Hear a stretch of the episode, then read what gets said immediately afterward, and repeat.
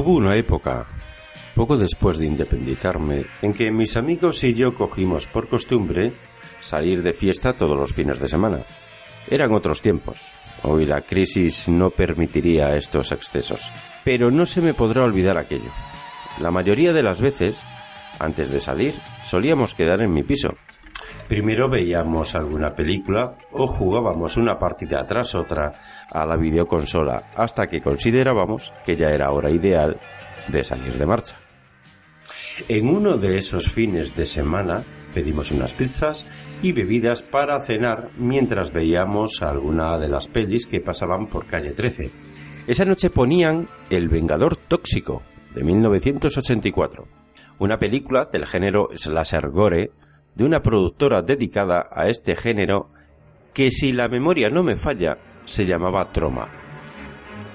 La película pretendía rozar el terror muy por encima y resultando ser una comedia de ciencia ficción hecha con poco presupuesto.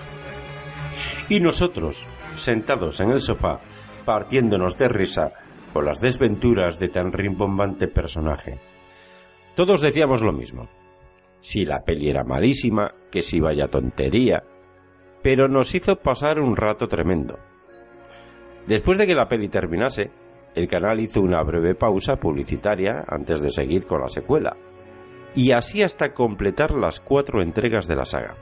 Como imaginaréis, esas películas de bajo presupuesto, de actores y actrices desconocidos, y según nuestro criterio eran tan malas, bueno, pues nos mantuvieron entretenidos toda la noche, hasta que por la ventana de mi salón ya hacía rato que el sol se había asomado.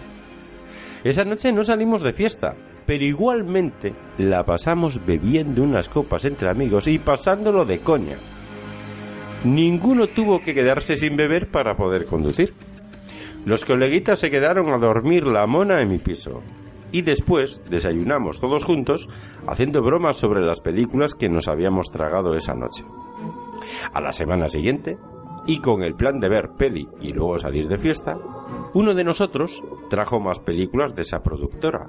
En cuestión de dos meses, esas películas tan malas nos habían enganchado. Nos vimos películas donde salían sargentos de policía vestidos de kabuki, zombies paletos, surfistas nazis. Y cuando se nos terminaron las pelis de esa productora, seguimos buscando joyitas como Despedazator, Brain Dead, Mal Gusto, La Matanza de Texas y, por supuesto, Holocausto Caníbal, que no falte.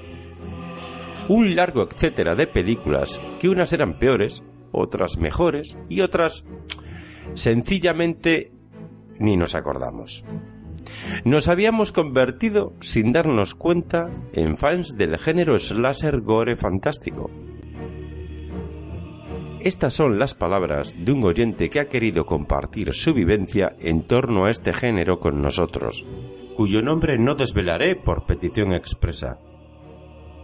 Yo no tuve una experiencia tan cercana a este género como él, pero recuerdo ir al kiosco y ver expuestas revistas especializadas como Goremanía, o Fangoria, que creo que muchos recordaremos.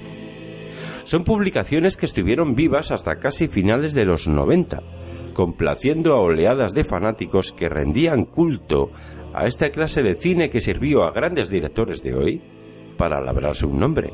Véase el caso de Peter Jackson. Incluso sin ser fan del género, yo mismo admito haberme comprado alguna entrega de estas que venían por fascículos, en la que me entraron dos películas en VHS. Si os parece, vamos a hacer homenaje a una de estas productoras que quiso levantar el género en momentos en los que éste estaba desapareciendo. Y, para ser más meritoria, decidió que España tenía que ser la zona cero para que esta clase de cine resucitase y se distribuyese internacionalmente. La Fantastic, Factory. Dejaremos que seas tú quien nos comentes si crees que lo consiguió. Bienvenidos a la Fricoteca. Comenzamos.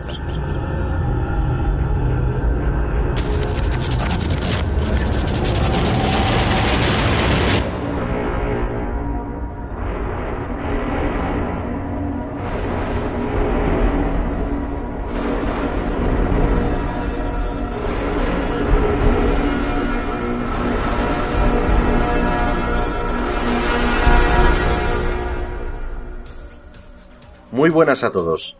Tanto los fricototes que estáis ahí programa tras programa, como los que nos escucháis por primera vez, sed bienvenidos a vuestro podcast de cine, donde unos amiguetes unidos por esta pasión que es el séptimo arte, comentamos y debatimos sobre esas películas con las que crecimos, siempre tratando de abordar el tema pues desde el punto de vista del consumidor medio de películas y aficionado amateur al celuloide, recordando en ocasiones los formatos de antes y los formatos de ahora.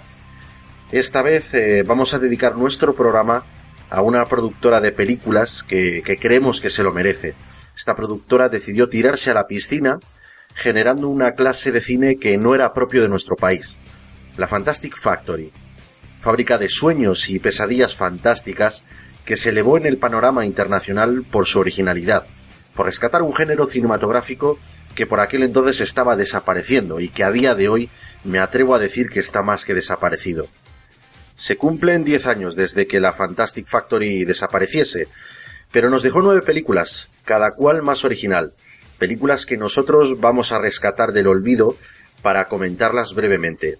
Vamos a repasar el comienzo y el final de esta productora que aunque se especializó en un género que no es santo de mi devoción, eh, bien podría tomarse como ejemplo nacional con el que aleccionar a muchos cineastas españoles de hoy en día y sus respectivos estudios, que lejos de ofrecernos una variedad cinematográfica que exportar, nos traen año tras año las mismas películas con diferentes títulos y protagonizadas por actores del momento. Yo particularmente reivindico la Fantastic Factory como uno de mis placeres culpables, un producto nacional que creo que podemos defender con orgullo. A partir de este momento, activamos nuestra alarma de spoilers porque estás escuchando el programa número 36 de La Fricoteca.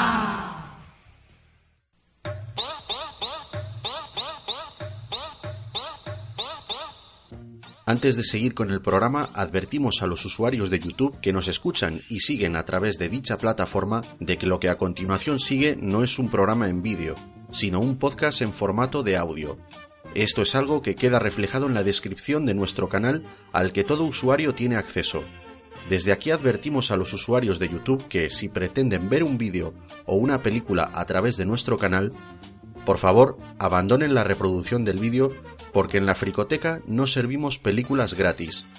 Este tipo de entretenimiento que ofrecemos está principalmente enfocado al deleite de tus oídos y que las imágenes que veas sean las proyectadas por tu mente e imaginación mientras nos estás escuchando. Si tienes intención de disfrutar de nuestros audios, te animamos a que te relajes, cierres los ojos y lo disfrutes. Nosotros te damos la bienvenida.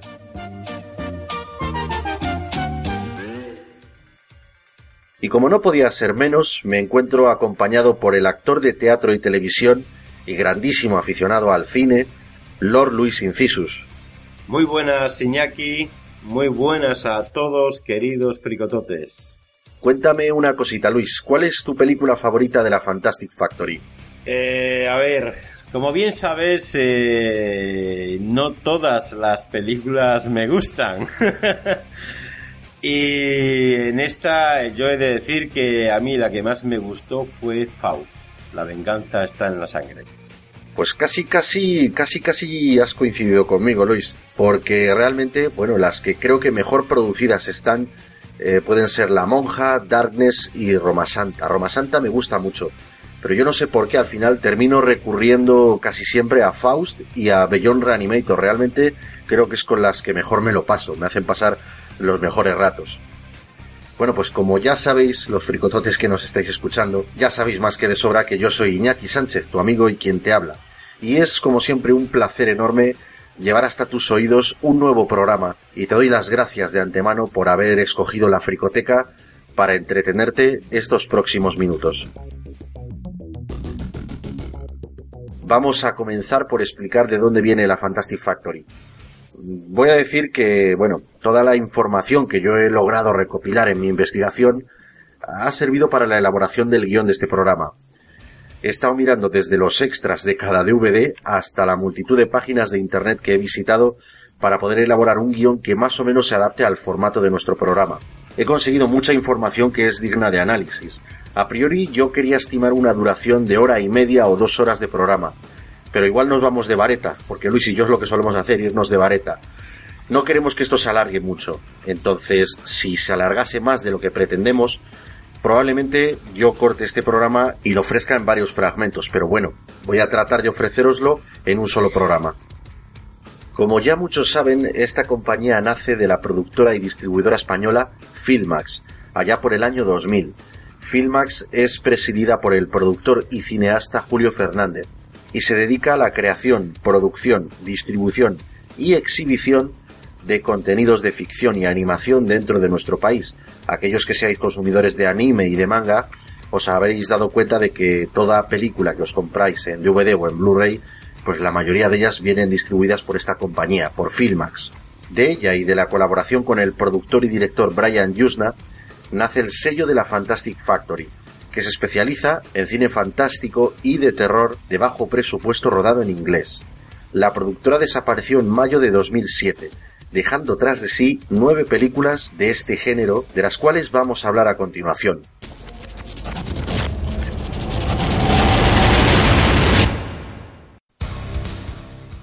Estrenada en el Festival Internacional de Cine Fantástico de Sitges el 12 de octubre de 2000 y en las salas de cine a finales de ese mismo mes, la primera producción de la Fantastic Factory que vio la luz se llamó Faust. La venganza está en la sangre. Ganó el premio a los mejores efectos especiales de ese mismo año en el Festival Internacional de Cine de Cataluña. Vamos a recordar el tráiler. A pesar de los avances de la ciencia, en el fondo siempre supe que el mal existía. La oscuridad que nos posee cuando dejamos de creer. Cuando reina el caos, toda esperanza está perdida. Puedo darte el poder de la venganza. Y lo único que te pido a cambio es tu alma inmortal. Ahora, el poder está en sus manos. La venganza. ¿No te gusta mi arte? Está en la sangre. El hombre que le creó ha perdido el poder de controlar su creación. A veces, para luchar contra el mal tienes que ponerte de su parte. ¿Quién eres? Me miras como si fuese menos que humano. ¿Qué dirías si fuera más que humano? ¡Eso es una gilipollez! Bienvenidos a mi espectáculo. Yo le creo y puedo eliminarlo. ¡Hora de irse! Del director Brian Yusna y basado en el aclamado y polémico cómic internacional llega Faust. Prepárate.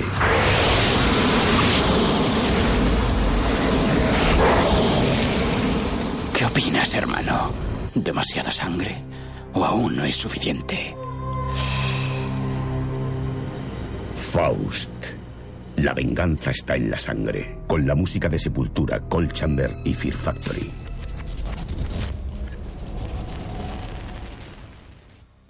Nos cuenta una historia salida de un cómic para adultos, en que su protagonista, John Jaspers, abatido tras el asesinato de su novia por unos delincuentes mafiosos, decide suicidarse tirándose de un puente en esa misma noche.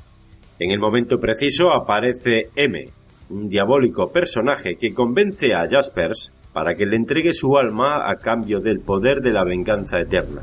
A partir de ese momento, Jaspers comienza su vendetta. Es una caída muy larga. Ni te enterarás. Un momento de terror suspendido en la eternidad y se acabó. Me da igual. La gente se suicida porque no les da igual. ¿Suicidarme? Vida, muerte, felicidad, tristeza, placer, dolor. Todo es lo mismo. ¿No crees que hay una razón para todo lo que sucede? No hay cielo ni infierno, ni bien ni mal. Dios es una broma dentro de una pesadilla. No creo en nada. Entonces, ¿por qué te desesperas? ¿Por qué no haces lo que te apetece hacer? Si todo te da igual, no te importará que te toque. Puedo ayudarte. ¿Por qué ibas a ser como esos desgraciados? Puedo ofrecerte una nueva vida en la que nadie podrá dañarte. Una vida eterna, más allá del bien y del mal. En ella solo importarán tus deseos. Tendrás el poder para expresar lo que sientes en tu interior. En mi interior no siento nada. Claro que sientes algo. No tengo ninguna duda de que sientes algo. Siento. Odio. Odias al que ha hecho que estés aquí. Le arrancaría su maldito corazón. Puedo darte el poder de la venganza, eternamente. Y lo único que te pido a cambio es tu alma inmortal. No creo que sea pedir mucho para alguien que no cree en nada. El poder de la venganza. La furia de los ángeles. Solo tienes que firmar aquí. ¿Firmar? Una mera formalidad. Por favor, consiéntemela. Solo una cosa. Llegará un día en el que creerás en algo. No creo en nada. Sí, pero llegará un día en el que creerás en algo y te arrepentirás del acuerdo de esta noche. Cuando llegue ese día, ese algo también será mío. Eres el universo, alfa y omega, la bestia de las diez mil crías. Haz lo que quieras ya que estás por encima de la ley. Y ahora ve y mutila.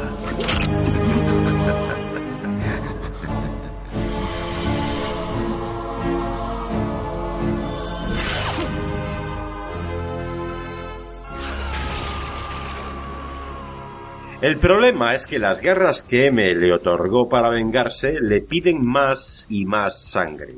Para colmo de males, se enamora de una psiquiatra que intenta ayudarle, la cual correrá un inimaginable peligro porque M planea utilizarla para hacer emerger en la Tierra a un demonio que condenará a la humanidad a una eternidad de caos y oscuridad. A cada asesinato cometido Jaspers se va consumiendo por la sed de sangre, transformándose así en una bestia diabólica, condenada a no parar de matar nunca, y que será, a su vez, la única defensa contra las fuerzas del mal. Mírate. Yo te convertí en la sota de espadas, pero equivocaste tu elección. Cubierto de tierra, cuando podrías llevar la sangre de mis enemigos, mientras la tierra te llene los pulmones. Maldecirás el día que me traicionaste y desearás poder llevar aún esto con el propósito para el que estaban pensadas. Propósito que tú rechazaste, John. No tienes nada que decirme antes de que te envíe al infierno. Allí estaré esperándote. No vas a estar solo, John. Te enviaré a una amiga para que te haga compañía. No tengo amigos. Eso no es lo que cree la señorita Jade de Camp. Ella llegó a pensar que eras redimible. Esto es entre tú y yo. Esa mujer no tiene nada que ver contigo. ¿Te das cuenta? ¿Qué te dije yo sobre lo de creer en algo?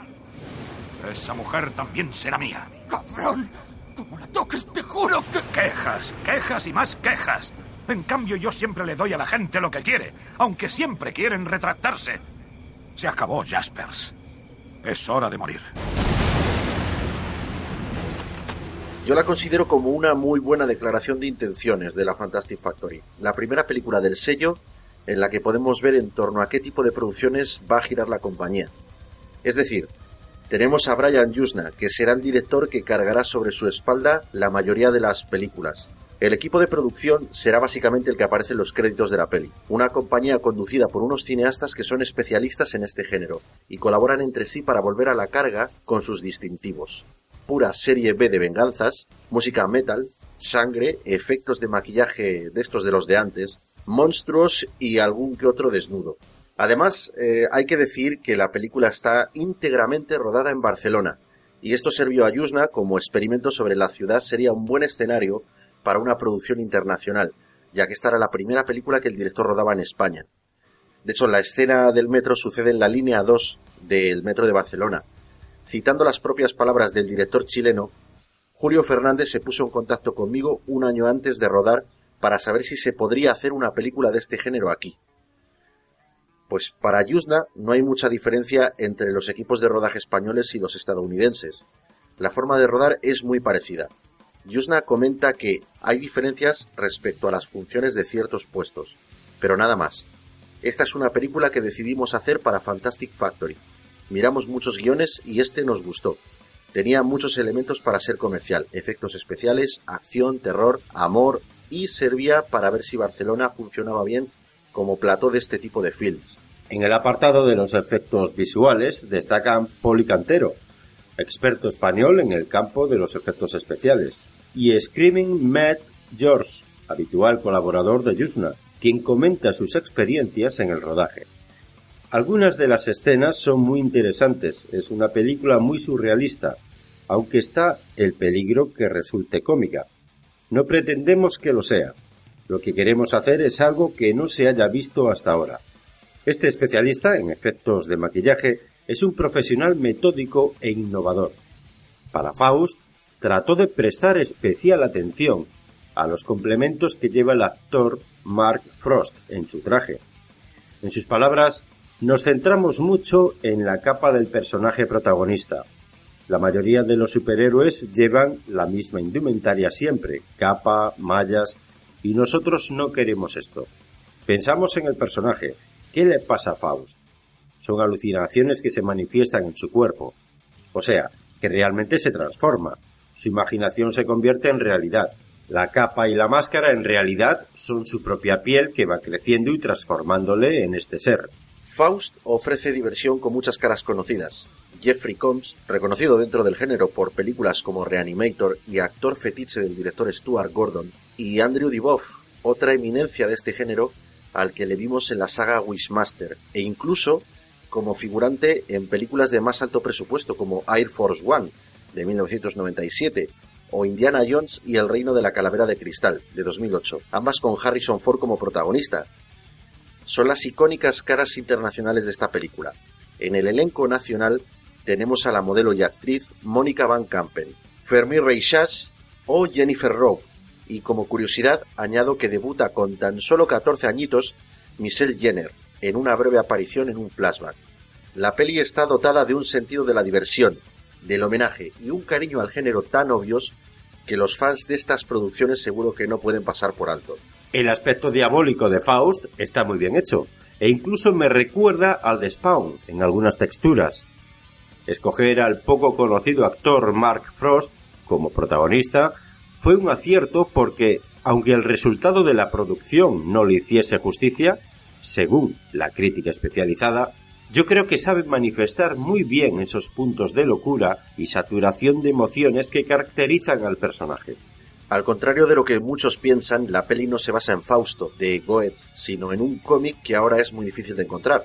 Una pequeña diferencia con este cómic es que en la obra de David Quinn, que por cierto también es guionista de la película, y Tim Vigil, los cuernos de Faust forman una V que le llega hasta el entrecejo, en un principio y antes de la creación de la Fantastic Factory, Faust era un proyecto de Stuart Gordon. Al final Brian Yuzna se encargó de Faust y Gordon de Dagon, la secta del mar. La Fantastic Factory quiso hacer una secuela a posteriori, pero Brian Yuzna debía de estar bastante en contra por temas eh, de diferencias creativas con los creadores del cómic. Volviendo a los efectos especiales, la cinta tiene una gran cantidad de infografía y composiciones digitales. Los trucajes se realizaron con el sistema creado por la casa Kodak, Cineon. Esta herramienta permite componer la imagen de forma que cuando el efecto está hecho, el resultado parece una imagen real. En cualquier caso, se retocaron tomas reales, como la del puente sobre el que está el personaje principal, que se hizo más grande a base de combinar distintas capas y retocar después la imagen resultante. En otro plano, John Jasper se mira en un espejo y se ve reflejada su imagen diabólica. Este efecto se consiguió combinando distintos elementos. Por un lado, el actor caracterizado, rodeado de paredes y elementos verdes que solo dejaban libre su cabeza y su cuello. Por otro lado, se añade digitalmente la imagen filmada con el espejo y por último se hace coincidir el movimiento de las dos caras en el plano. Eh, esto concretamente, Luis, eh, se puede ver en los extras del DVD. Eh, se puede ver plano por plano además. Está, está muy bien, muy bien. Y para terminar con Faust, La venganza está en la sangre, quiero hablar de su banda sonora porque personalmente es un cañonazo del mejor metal americano del sello Roadrunner Records. Del resto de películas no haré mención a sus bandas sonoras, así que permíteme que me explaye con esta. Recopilada y lanzada por la Roadrunner, tuvo temas destacados de groove metal, nu metal e industrial metal. Vamos, de mucha de la música que, que me gusta. Te contaré que en un principio miré en varias tiendas de discos de mi localidad pues para pillar este CD y no lo encontré por ninguna parte. Estamos hablando del año 2000 y 2001. Yo no tenía internet y aunque así hubiese sido, por aquel entonces lo que es la informática de red no estaba tan implantada en la cultura como lo está hoy en día. De modo que comprar por internet era, por así decirlo, impensable, porque uno sencillamente pues no se fiaba. Ya en 2014 o 2015 dio la casualidad de que encontré este disco en una feria del disco y el CD a la que fui con, con mi amigo Rodri Montes, que ya conocéis. Y claro, pues allí lo vi y lo compré. Bueno, naturalmente ya conocía la mayor parte de los temas que salían en la película, porque no es que sean temas inéditos, sino que en la discografía de estos artistas los podemos encontrar prácticamente todos. Y además decir que algunos son muy conocidos. La banda sonora en sí no es más que una recopilación de nada más y nada menos que 19 temas de varios artistas de esta compañía. Y quieras que no, esto ya es mucho, porque yo soy de comprarme discos y en un CD normalmente lo que te encuentras son del orden de 10 o 13 canciones y alguna a veces está repetida en forma de directo o bien de remezcla. Comienzo con los temas que incluye el disco oficial de la banda sonora, pero insisto en que no los voy a destacar todos. Primeramente, decir que prácticamente todos los temas me gustan, aunque voy a obviar alguno que otro para no eternizarme mucho con esta sección. Todos están muy bien seleccionados, eso te lo garantizo aunque solo voy a mencionar los que yo más escucho. Comenzando por réplica, de Fear Factory.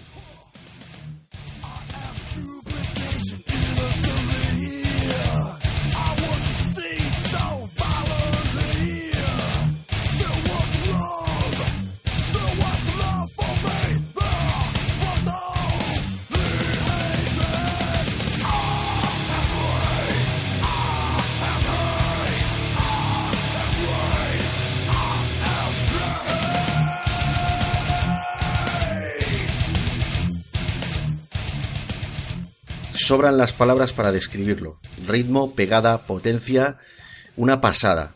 Pones el CD en el equipo de música y el primer temazo que suena sacudiéndote un bofetón en la cara es este. Con lo cual ahora ya el resto del disco naturalmente tiene toda mi atención. La cosa no se suaviza al terminar la canción porque inmediatamente después suena la que creo que es la mejor canción de Cold Chamber de toda su discografía. Esto habrá muchos que me lo discutan, pero desde luego es mi favorita. Se llama Loco.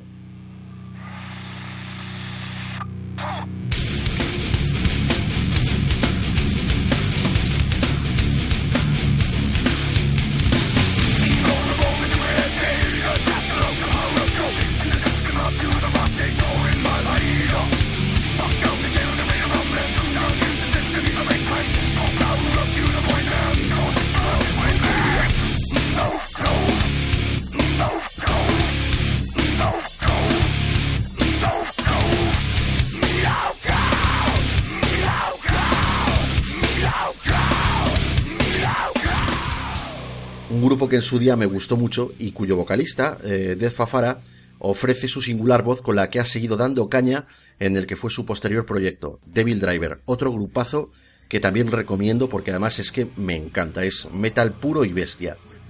La sobradamente conocida banda brasileña Sepultura nos regala dos de sus mejores temas en este disco. El primero, All Earth, en la voz del que fue su siguiente vocalista después de Max Cavalera, Derrick Green.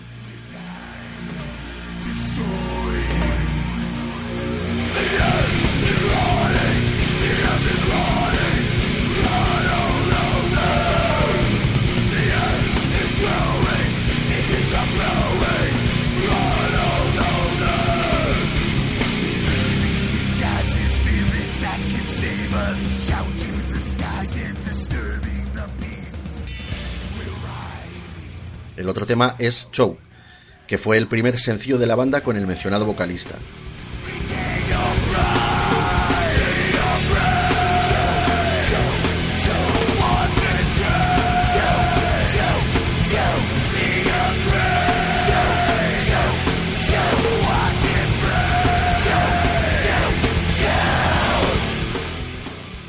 Type or Negative es un grupo que a mí nunca me ha hecho mucho tilín, pero en el disco de la banda sonora viene un tema que no desentona para nada con el resto de canciones, Everyone I Love Is Dead.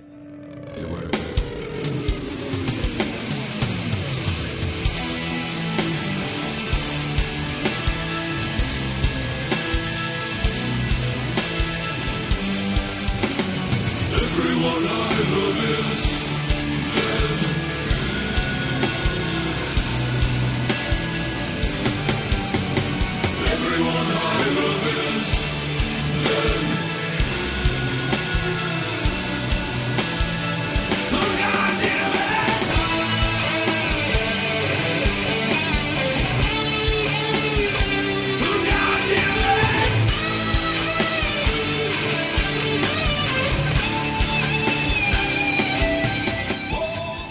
reconozco que cuando la escuchas un par de veces se engancha mucho.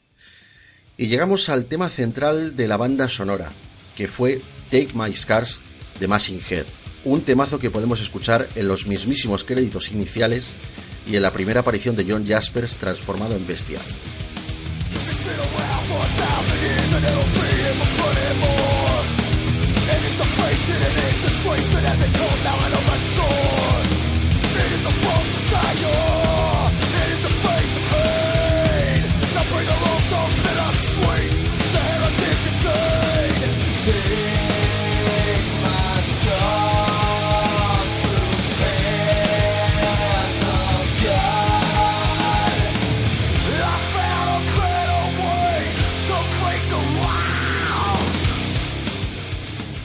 ¿Qué opinas, hermano?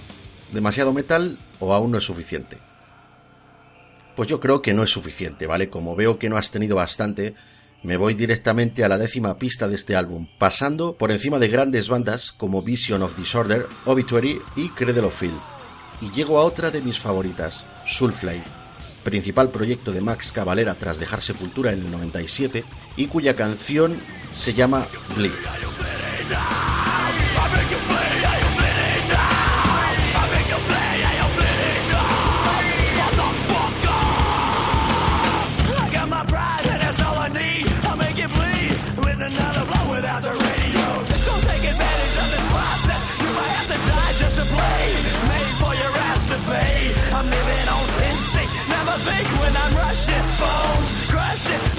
In a package. You piece of shit. Delivered from a savage. And you sweat because you're going down. You envious.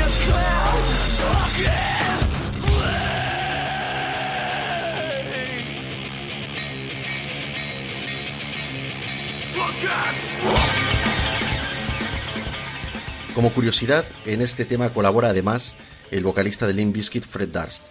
El siguiente grupo hacía por aquel entonces un estilo de nu metal que estaba muy influenciado por sonidos y tendencias latinoamericanas. Ellos son Il Niño, y yo les conocí gracias a este disco con el single Nothing's Clear.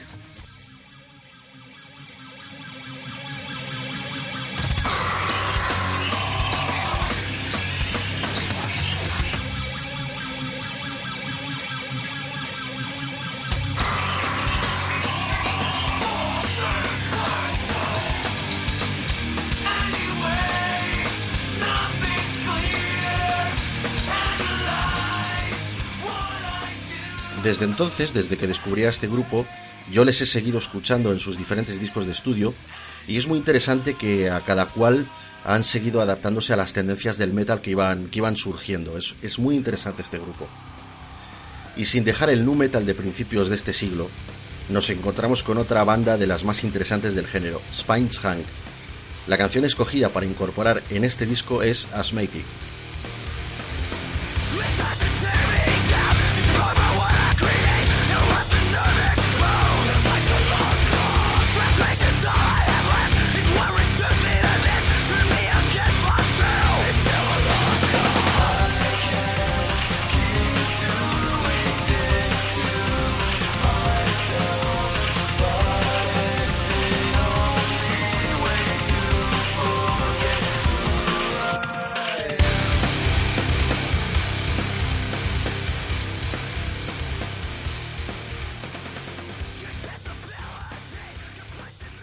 Recomiendo escuchar los singles editados de este grupo y también la trayectoria de su vocalista, que ahora está eh, más cercano a un estilo de metalcore moderno en la banda Silent Civilian.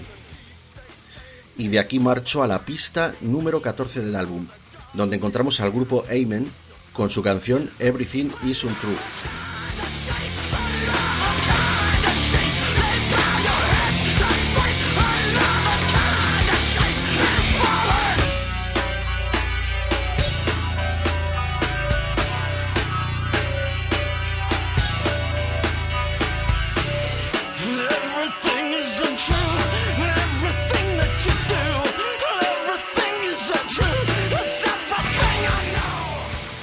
En un estilo más moderado si tenemos en cuenta la brutalidad del conjunto de temas y grupos por el que viene precedido.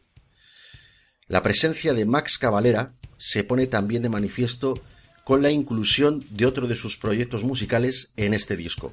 El nombre del grupo, Nail Bomb, y su canción For Fuck's Sake.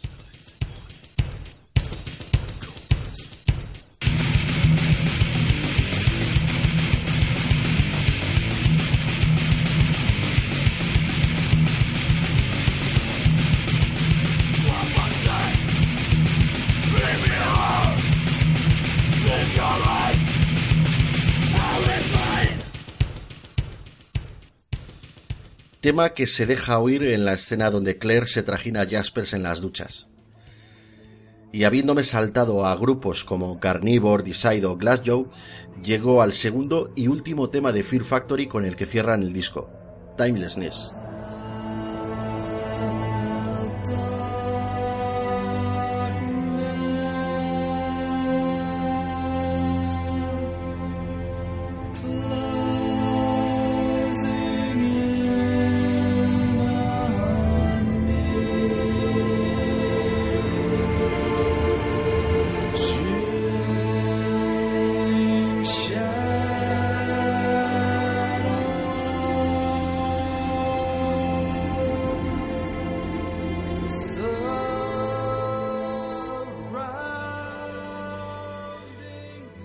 Podemos oír un breve fragmento de esta canción en el opening de la película precediendo a los créditos iniciales. Y estos son los temas que yo quiero destacar del disco. A día de hoy que la mayoría de nosotros pues solemos adquirir música a través de internet mediante descargas u otros medios, yo aún valoro lo que es el formato oficial de venta. Yo soy fan del CD y por eso digo que si alguno se decide a comprar este disco después de haber escuchado mi exposición, no creo que se vaya a arrepentir, teniendo en cuenta que a día de hoy este disco nuevo saldría por unos 8 euros o quizá menos. Bueno, a mí en la feria del CD donde lo compré me valió 5, con eso te lo digo. Y bueno, garantizo que estos 19 temazos que se llevan a casa merecen la pena. Puedo decir que aunque me ardan los huevos, es de las mejores bandas sonoras de varios artistas que yo tengo en mi colección. Por no decir la mejor. A lo mejor aquí ya me columpio mucho, pero desde luego está en lo más alto. Además, el interior eh, está muy chulo. El diseño del libreto viene con los datos técnicos de las canciones y con imágenes de la película. Lo que es la contraportada interior y el disco, el propio CD, son un par de ilustraciones de cómic que a mí, pues particularmente, me gustan mucho. ¿Y ahora qué pasa? Porque te puede pasar lo que a mí. Te pones a ver la peli y escuchas algún que otro tema que no viene en el disco de la banda sonora. Esto es algo que a mí particularmente me jode bastante porque me ha pasado en varias películas. Es por eso que voy a mencionarte esos temas que salen en la película y no están incluidos en el disco. Empiezo con una canción que no es precisamente de metal, no está ligada al metal. La canción que suena en el apartamento de Jaspers cuando éste regresa con Jade es eh, Baby Fox de Lady Bird.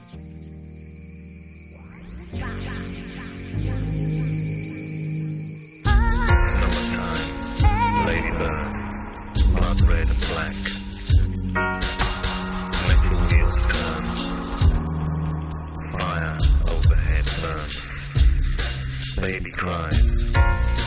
Mommy wonders why.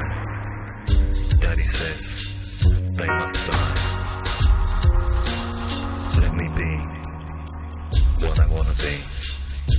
Ladybird, fly free.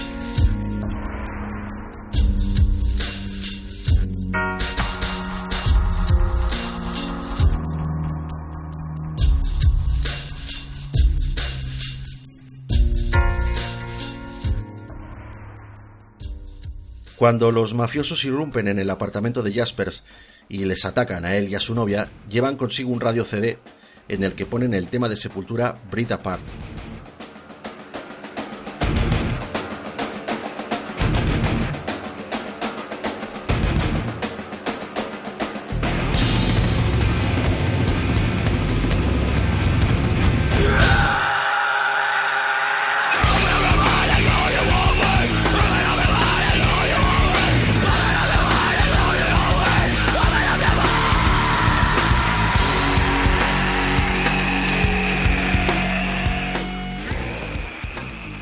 Una canción que Jaspers eh, reconoce y asocia psicológicamente a su desgracia. Este tema suena en el tráiler oficial de la película y se volverá a oír cuando Jaspers acaba con el jefe de estos criminales mafiosos. Inmediatamente después de que firme el contrato con su sangre, Jaspers irrumpe en la base de los mafiosos, como te he comentado, para llevar a cabo su venganza. En esta escena, la primera canción que podemos escuchar es el tema de Yankee XL Death Beat Extra,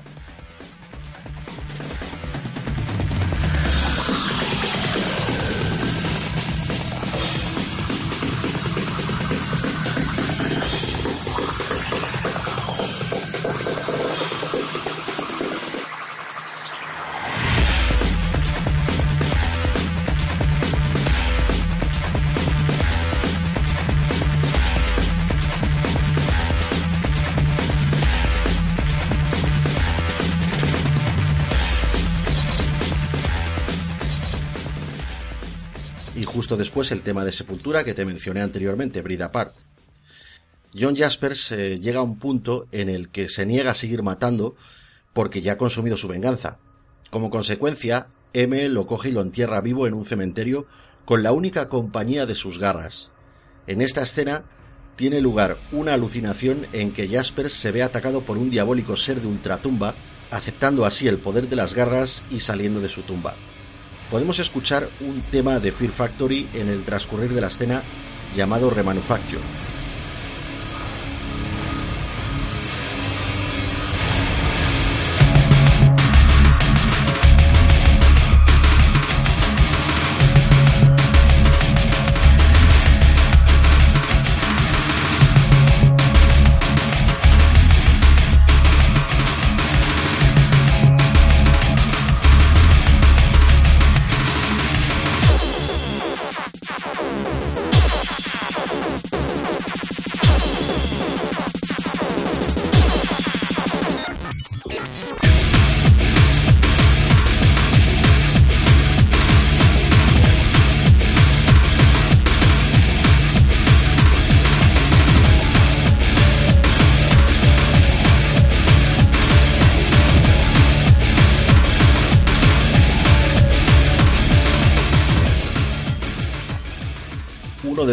Temas de este grupo, desde luego. Por último, en la escena del metro suena la canción The Blood, The Sweet, The Tears de Machine Head.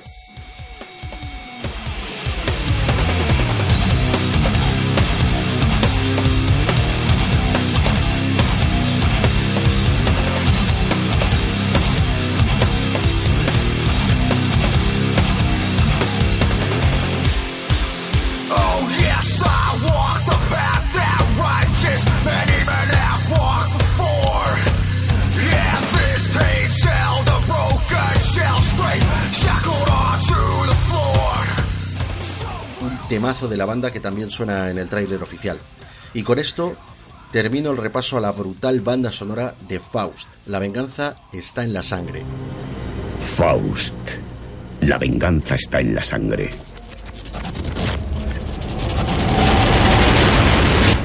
Y habiéndole puesto ese broche final a Faust, es hora de hablar del siguiente lanzamiento de Fantastic Factory, Arachnid, del 2001. Jack Solder es quien se encarga de la dirección y Julio Fernández y Brian Jutzna de la producción. La película se concibe como un homenaje al cine de monstruos gigantes posatómicos que tanto triunfó en la década de los 50. A pesar de que, en mi opinión personal como consumidor de cine, Arachnid es técnicamente inferior a Faust, pude disfrutarla sin problemas porque esta vez no me había creado grandes expectativas.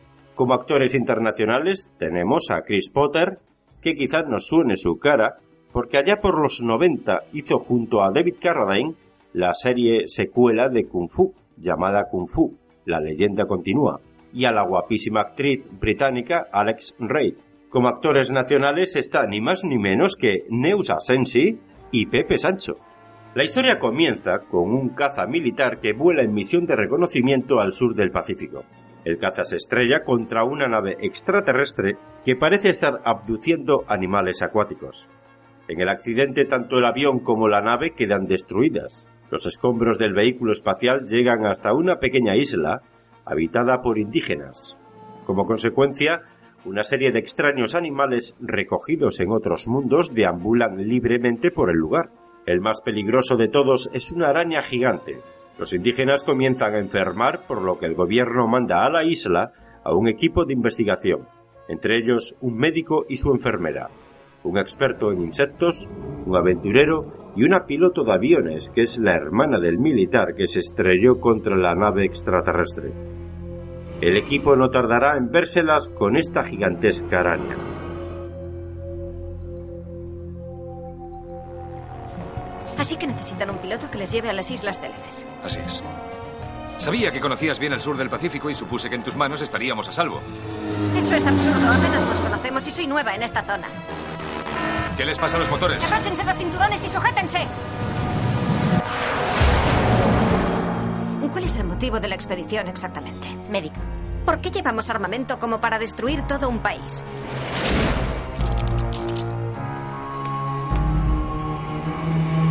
Mercer, ¿estás bien? No es la primera vez que piso la selva.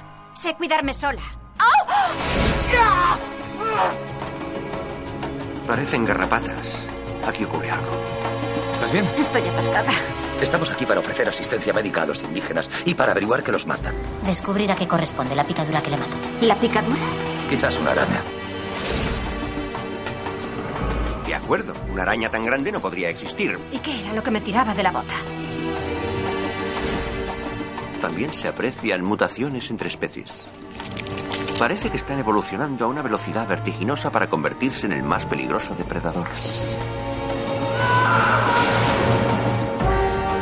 Todas las arañas van al cielo. ¿No decía eso en su libro? Un depredador de enorme, de enorme potencial. Odio las arañas.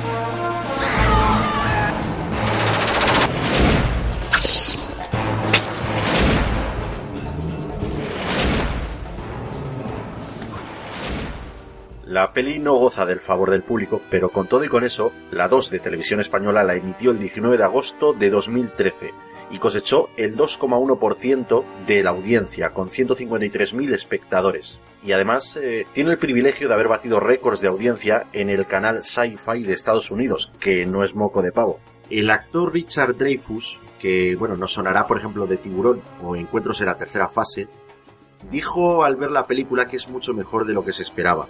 Eh, como curiosidad, anotar que Pepe Sancho aceptó trabajar en la película porque nunca, nunca había trabajado en una producción con tantos efectos especiales. Bueno, pues eh, la actriz Alex Reed, que es la protagonista de la película, debutó, debutó con Arachne, debutó con esta película. Para ser su primer papel, pues tampoco es que lo hiciese nada mal. Y mira, la primera víctima que es destrozado por las garrapatas gigantes que se le meten dentro del cuerpo es el actor Luis Lorenzo Crespo. Este es un actor, bueno, entre comillas, conocido en España, ¿vale? Gracias a pequeños papeles en series como La que se avecina o Aquí no hay quien viva, que todos conocemos. Actualmente está pues bastante olvidado y yo lo he visto presentando programas de evidencia telefónica de estas que dan ya altas horas de la madrugada, ¿sabes cómo te digo? Sí, sí, sí, sí, ya. Bueno, eh, la página web oficial de la película aún sigue en activo. Evidentemente no está muy actualizada que digamos, pero si alguno tiene curiosidad por verla, dejaremos un enlace en la descripción y en nuestro artículo sobre la Fantastic Factory en lafricoteca.es. Bueno, pues el director Jack Solder dijo en 2012 durante una entrevista para el documental Detrás de la cortina parte 2 lo siguiente. Básicamente lo hice por el dinero. Era un guion estúpido. Llegué a vivir en Barcelona unos seis meses y ya sabes, me pagaban bien. Todo estaba bien, excepto que tenía que ir a trabajar todos los días y enfrentarme a un guion tonto. Y todavía algunas personas me dicen que en realidad es mejor de lo que creo. Sinceramente, Arachnid es la peor película que he dirigido nunca. Bueno, bueno, vamos a ver. Eh, sí, vale. Evidentemente yo esta película no la voy a defender a capa y espada porque se nota que está hecha sin pasión, eso desde luego. Pero a todo esto yo tengo una cosa que decir, Luis. Después de haber dirigido Pesadilla en el Street 2, que está bastante bien, el director ha dirigido innumerables películas para televisión, incluyendo un clon copia de Speed, la de Keanu Reeves, de calidades verdaderamente cuestionables, por decir palabras suaves. Los tres títulos que verdaderamente merecen la pena de la filmografía de este director son la mencionada película de Freddy Krueger, Wishmaster 2 y Arachnid.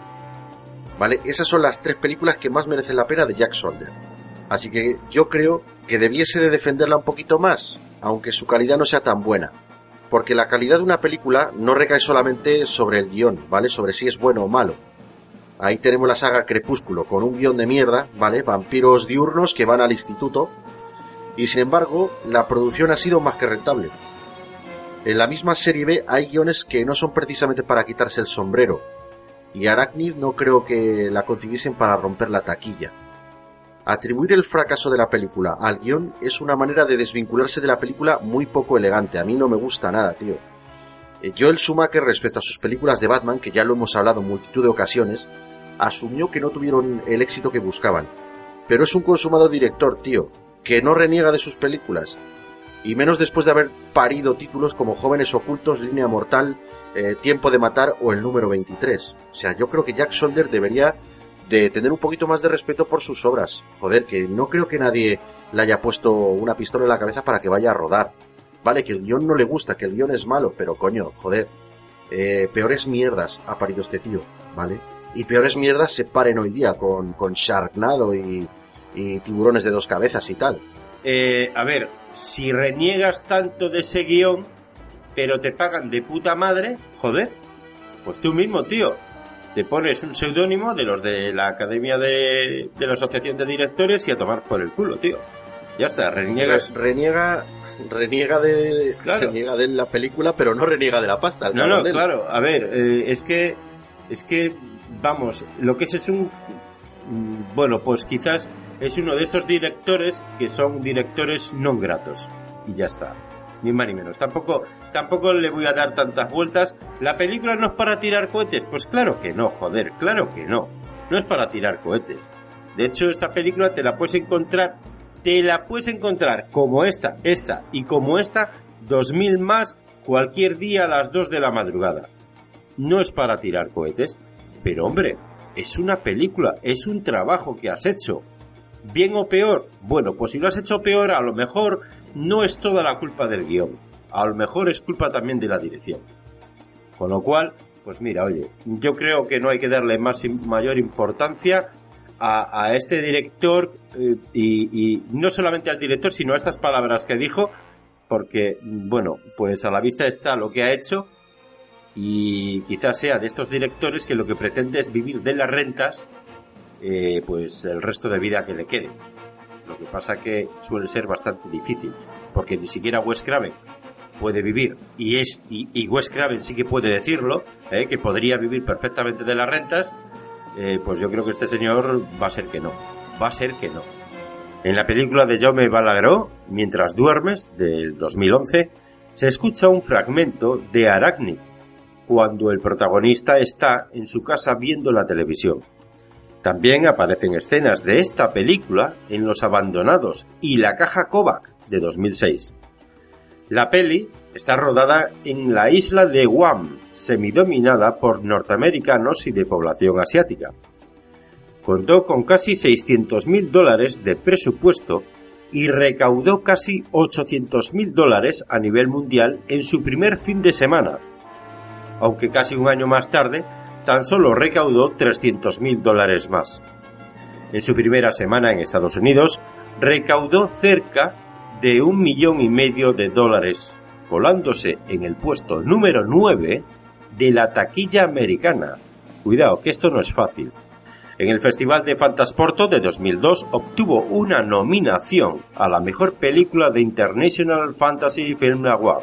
Con todo y con esto, en muchas salas de cine, Arachnid estuvo en cartelera tan solo un día. Como por ejemplo en los, eh, en los ya desaparecidos cines Barrueco de Zamora. Eh, yo la vi y solo estuvo un día. Vamos, no la vi en el cine, pero la vi, la vi en la cartelera y ahí es verdad que solo estuvo un día. bueno, pues pasamos a la siguiente película de la Fantastic Factory.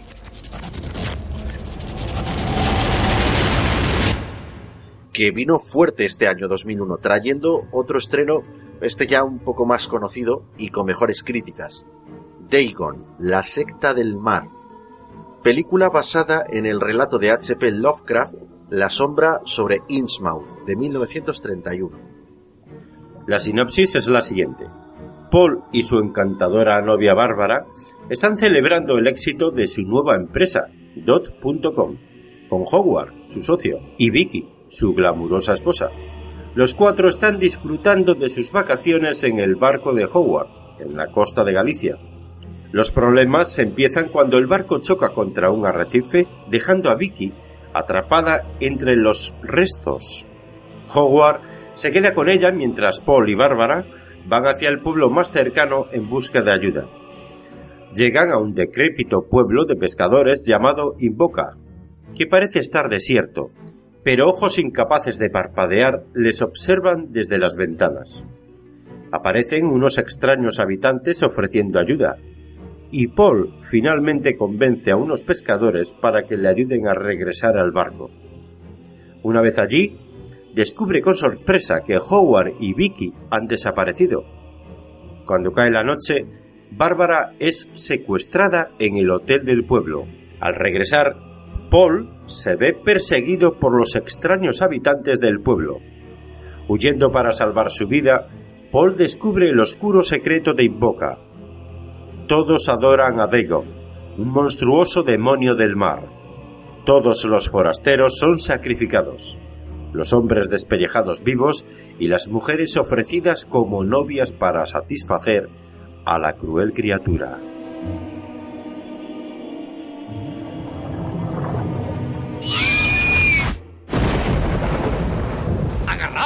Fuerte! ¡Cuidado!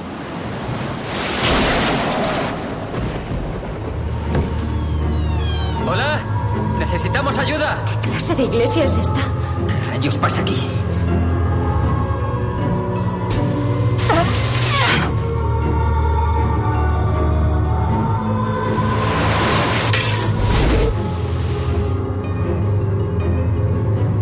Tengo.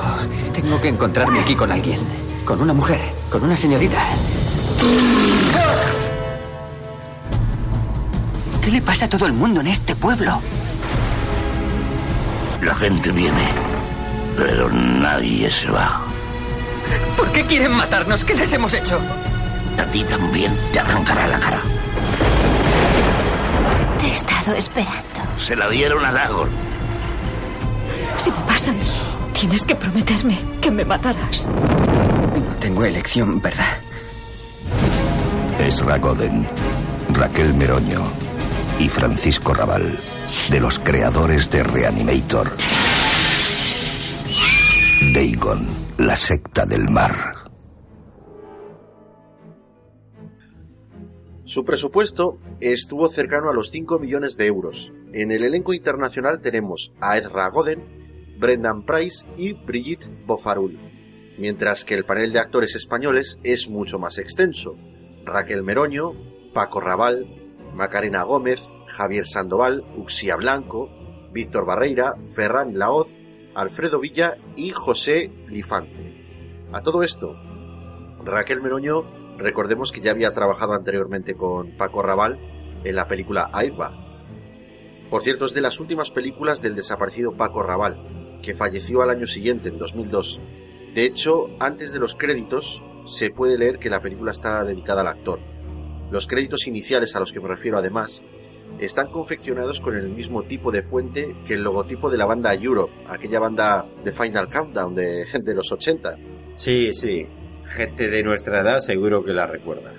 Vale. eh, en Alemania, la película tiene muchas escenas retocadas y censuradas. El protagonista lleva una camiseta en la que se lee Miskatonic University. Esta universidad de ficción es muy recurrente en las obras de H.P. Lovecraft, autor del relato en que se basa la película. El nombre del pueblo, Invoca, es un homenaje al nombre del cuento original, Innsmouth. Mouth significa boca. El apellido del capitán que trajo el culto a Dagon al pueblo de Invoca es Cambarro. Pues esto es un homenaje al pueblo donde se rodó la película, Conbarro. Es un bonito pueblo pesquero de la costa de Pontevedra, que no es tan terrorífico como lo pintan en la peli. La actriz Macarena Gómez tuvo que ponerse un traje de goma y nadar en agua a baja temperatura porque su doble se negó a hacerlo. Tócate los huevos, tío. Otro de los contratiempos fue que el pozo que se ve bajo el agua iba en un principio a ser construido en miniatura para rodar posteriormente sobre él, pues al final se hizo digitalmente porque llevaba menos tiempo. Es lo que hay.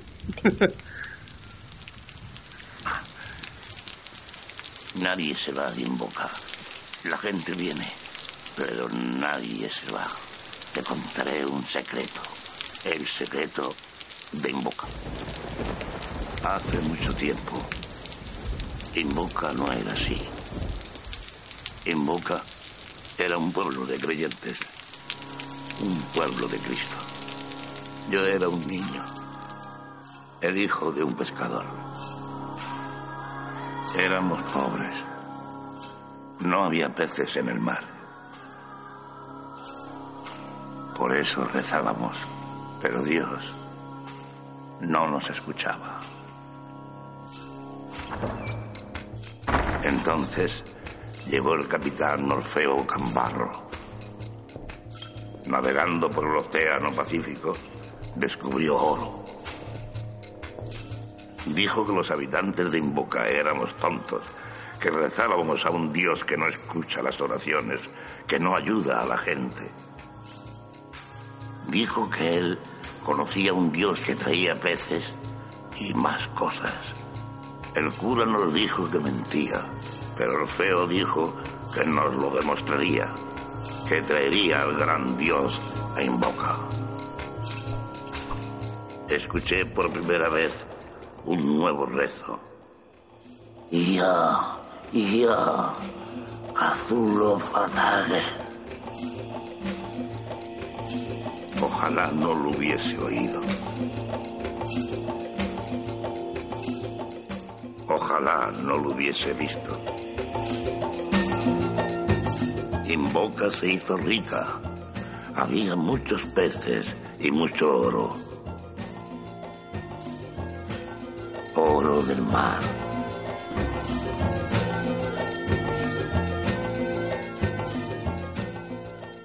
Todos le dieron la espalda a Dios y dejaron de venerar a Cristo. Todo invoca le rezaba a Dagon. Pero un día se acabó el oro. Dagon quería un sacrificio. Todos teníamos que adorar a Dagon o morir.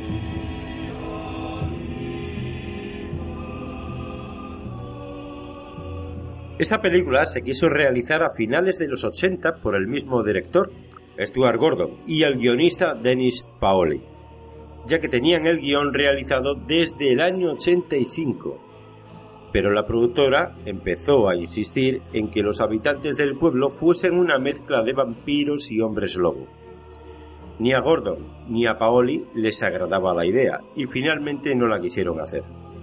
Bueno, pues parece que al señor Julio Fernández se le hincharon un poquito las pelotillas con tanta casquería y sangre fácil. Aunque una cosa te digo, eh, Dagon mejoró bastante la calidad del tema del gore, ¿eh? bajo mi punto de vista. Pero bueno, resulta que la Fantastic Factory no terminaba de despegar internacionalmente. Así que, ¿qué decide el señor Julio Fernández? Aunque la mayoría ya estaban planificadas de antemano, decide darle un aire diferente a las películas, algo un poquito más serio, más oscuro, algo un poquito más competitivo. Así es como llegamos a Darkness, la cuarta película de Fantastic Factory. Curioso que en España tiene un nombre en inglés, Darkness, y sin embargo internacionalmente se le conoce como The Dark. Se estrenó el 11 de octubre de 2002, fue dirigida por Jaume Balagueró y contó con un presupuesto de nada más y nada menos que 10.600.000 dólares y recaudó 34.409.206. La película nos cuenta la historia de una familia que se traslada desde Estados Unidos a España, ya que el padre nació y pasó su infancia en este país. La madre trabajaba como enfermera en el hospital donde trabaja su suegro. La hija mayor no está demasiado contenta con el traslado y se plantea volver a los Estados Unidos de América. Y el hijo pequeño no hace más que pintar niños en su cuaderno de dibujo. La casa en la que viven está en medio del campo. Lo que no saben es que en ese lugar hay algo muy oscuro y antiguo, tan viejo como el mundo. Un secreto que está relacionado con un acto de pura maldad. Un abominable hecho ocurrido hace 40 años. El padre tiene problemas de salud y la hija empieza a sospechar que algo extraño sucede en esa casa. Nada es casual. Tal vez todo está calculado desde el principio.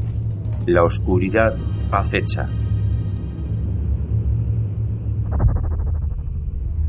¿Desde cuándo te da miedo la oscuridad? No puedes imaginarte lo que es tenerle miedo a tu propio padre. Oigo cómo murmura. Hablan de nosotros. Diga. Te estamos mirando.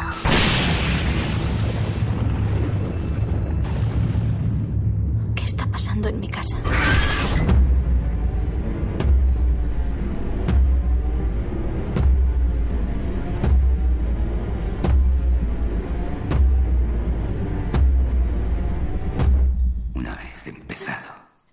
No se puede parar.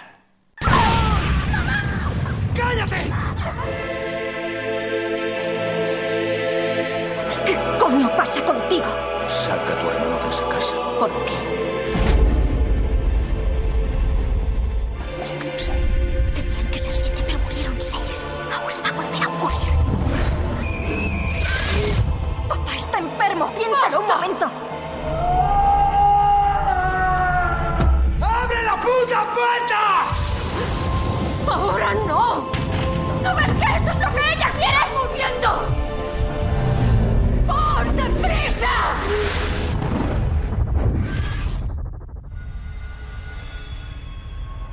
Esta película cuenta en su reparto con los actores internacionales Anna Paquin, que conocemos de X-Men, Lena Olin y Ayn Glenn, que bueno, ahora mismo lo conocemos por la serie Juego de Tronos, el archiconocido Giancarlo Giannini y eh, Stefan Enquist, y tan solo dos actores patrios, pero eso sí, de categoría.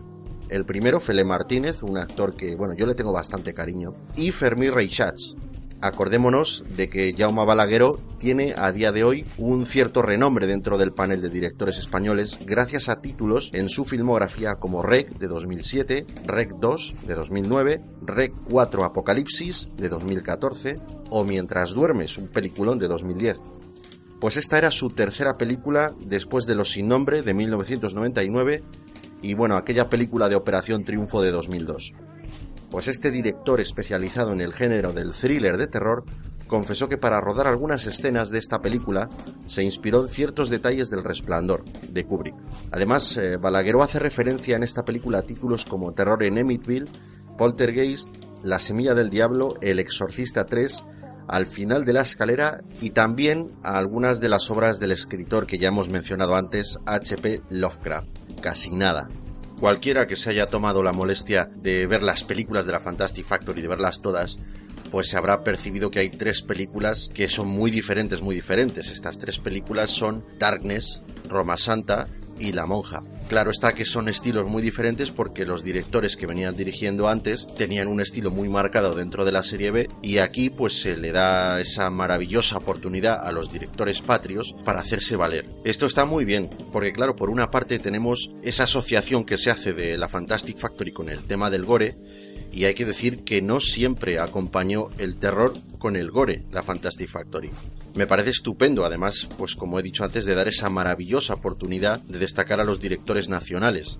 La película, eso sí, tiene un aspecto muy pulcro, al estilo de los otros y con ese ingrediente de sorpresa final, pues que, oye, pues que tanto nos gusta en el cine de aquí, en el cine español. En las escenas de terror en que la casa tiembla, el truco era pegarle patadas al trípode de la cámara para conseguir el efecto. En un principio, Jaume Balagueró se interesó en Natalie Portman para interpretar el papel de Regina, pero al final la productora le sugirió que eligiera a Anna Paquin.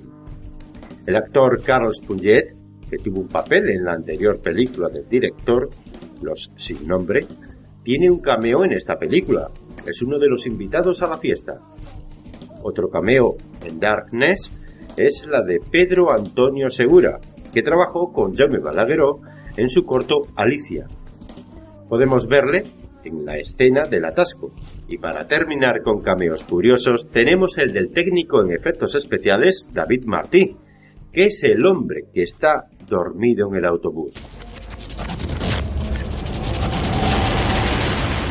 El quinto título de la productora y segundo film hecho en Galicia, recordemos el primero fue Dagon, es de los más reconocidos, Roma Santa, La caza de la bestia, una película dirigida por Paco Plaza basada en la leyenda popular del hombre lobo de Ayariz, Manuel Blanco Romasanta, leyenda que a algunos os sonará porque ha salido varias veces en programas como Cuarto Milenio y algunos podcasts de misterio. La película transcurre en un pequeño pueblo de Galicia en 1850. Bárbara y su hermana Josefa viven en mitad del bosque. No se atreven a salir por los asesinatos masivos que ocurren en la zona, debido a los cuales la leyenda de un hombre lobo se expande. Un día llega un vendedor ambulante llamado Manuel Blanco Romasanta, amante de Josefa, del que Bárbara está enamorada en secreto. Roma Santa acompaña a Josefa a la ciudad, pero ésta nunca llegará a su destino. Y es que, al parecer, Roma Santa es el hombre lobo al que todos temen. Cuando finalmente es capturado, alega en su defensa que es víctima de una terrible maldición. La sociedad se divide. De una parte, los aldeanos exigen que se castigue a Roma Santa, mientras los burgueses, con un reputado antropólogo al frente, justifican sus actos al considerar que padece la licantropía en forma de enfermedad mental. La Iglesia nos enseña que el diablo puede adoptar muchas apariencias, manifestarse bajo diferentes formas. Los periódicos hablan solo de cuatro víctimas. Son las que no hemos podido ocultar. ¿Por qué conservan los cuerpos? Por eso está usted aquí. Aquel día supe que era verdad. Es mi deber pedirle que identifique los restos de esta joven.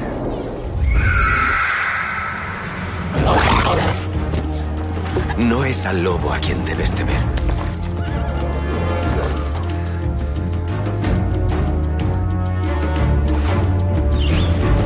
Roma Santa no es humano. ¿Quién eres?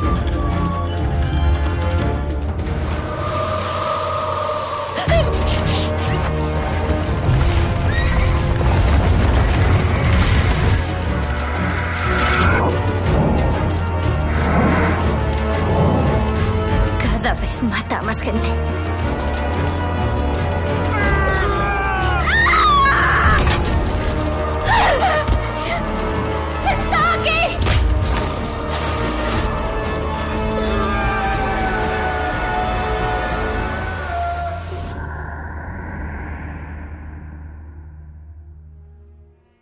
En el elenco internacional de actores tenemos a Julian Sands, actor que es conocido en el cine de terror fantástico de serie B por películas como Warlock, El Brujo. También está John Sharian, David Grant y Reg Wilson. Y en el elenco de actores españoles nos encontramos con Elsa Pataki, que yo no sé por qué la gente le sacude tanto varapalo. A mí me parece que en esta película lo hizo muy bien. De hecho, creo que es el personaje que más me gusta de la película. También tenemos a Gary Piquer, Maru Valdivieso, Laura Mañá, Luna McGill, Carlos Reitz, Ivana Vaquero y Macarena Gómez, que repite con la Fantastic Factory en un pequeño papel. La historia narrada en la película ofrece muchas diferencias con la auténtica vida y muerte de Manuel Blanco Romasanta, comenzando por el físico del personaje, que según los testimonios no llegaba ni siquiera a medir 1,40 metros. El personaje de Bárbara nunca existió, es ficticio, y a día de hoy no se sabe muy bien si era Manuel o Manuela Blanco Romasanta. Pues resulta que Romasanta, en la zona de Ayariz y Villar del Barrio, era muy conocido y apreciado por los vecinos, ya que se dedicaba a la venta ambulante por las ferias entre Galicia y Portugal. Ayudaba a los viajeros a atravesar las montañas desde Galicia a León, Asturias y Cantabria, y allí es donde al parecer los mataba. Él mismo se autoinculpó del asesinato de varias personas, declaró que era víctima de una maldición familiar que lo obligaba a convertirse en lobo, y de hecho, las actas lo mencionan en todo momento como un hombre lobo, la reina Isabel II revocó la sentencia de pena de muerte y la conmutó por cadena perpetua. Roma Santa falleció en la cárcel en extrañas circunstancias mientras esperaba el indulto. La causa número 1778, llamada Causa contra Hombre Lobo, en los juzgados de Ayariz, Ourense, dice así en las declaraciones hechas por Roma Santa. La primera vez que me transformé fue en la montaña del Couso. Me encontré con dos lobos grandes con aspecto feroz. De pronto me caí al suelo, comencé a sentir convulsiones, me revolqué tres veces sin control y a los pocos segundos yo mismo era un lobo. Estuve cinco días merodeando con los otros dos, hasta que volví a recuperar mi cuerpo, el que usted ve ahora, señor juez. Los otros dos lobos venían conmigo, que yo creía que también eran lobos. Se cambiaron a forma humana. Eran dos valencianos. Uno se llamaba Antonio y el otro don Genaro. Y también sufrían una maldición como la mía. Durante mucho tiempo salí como lobo con Antonio y don Genaro. Atacamos y nos comimos a varias personas porque teníamos hambre. Mi nombre es Manuel Blanco Roma Santa.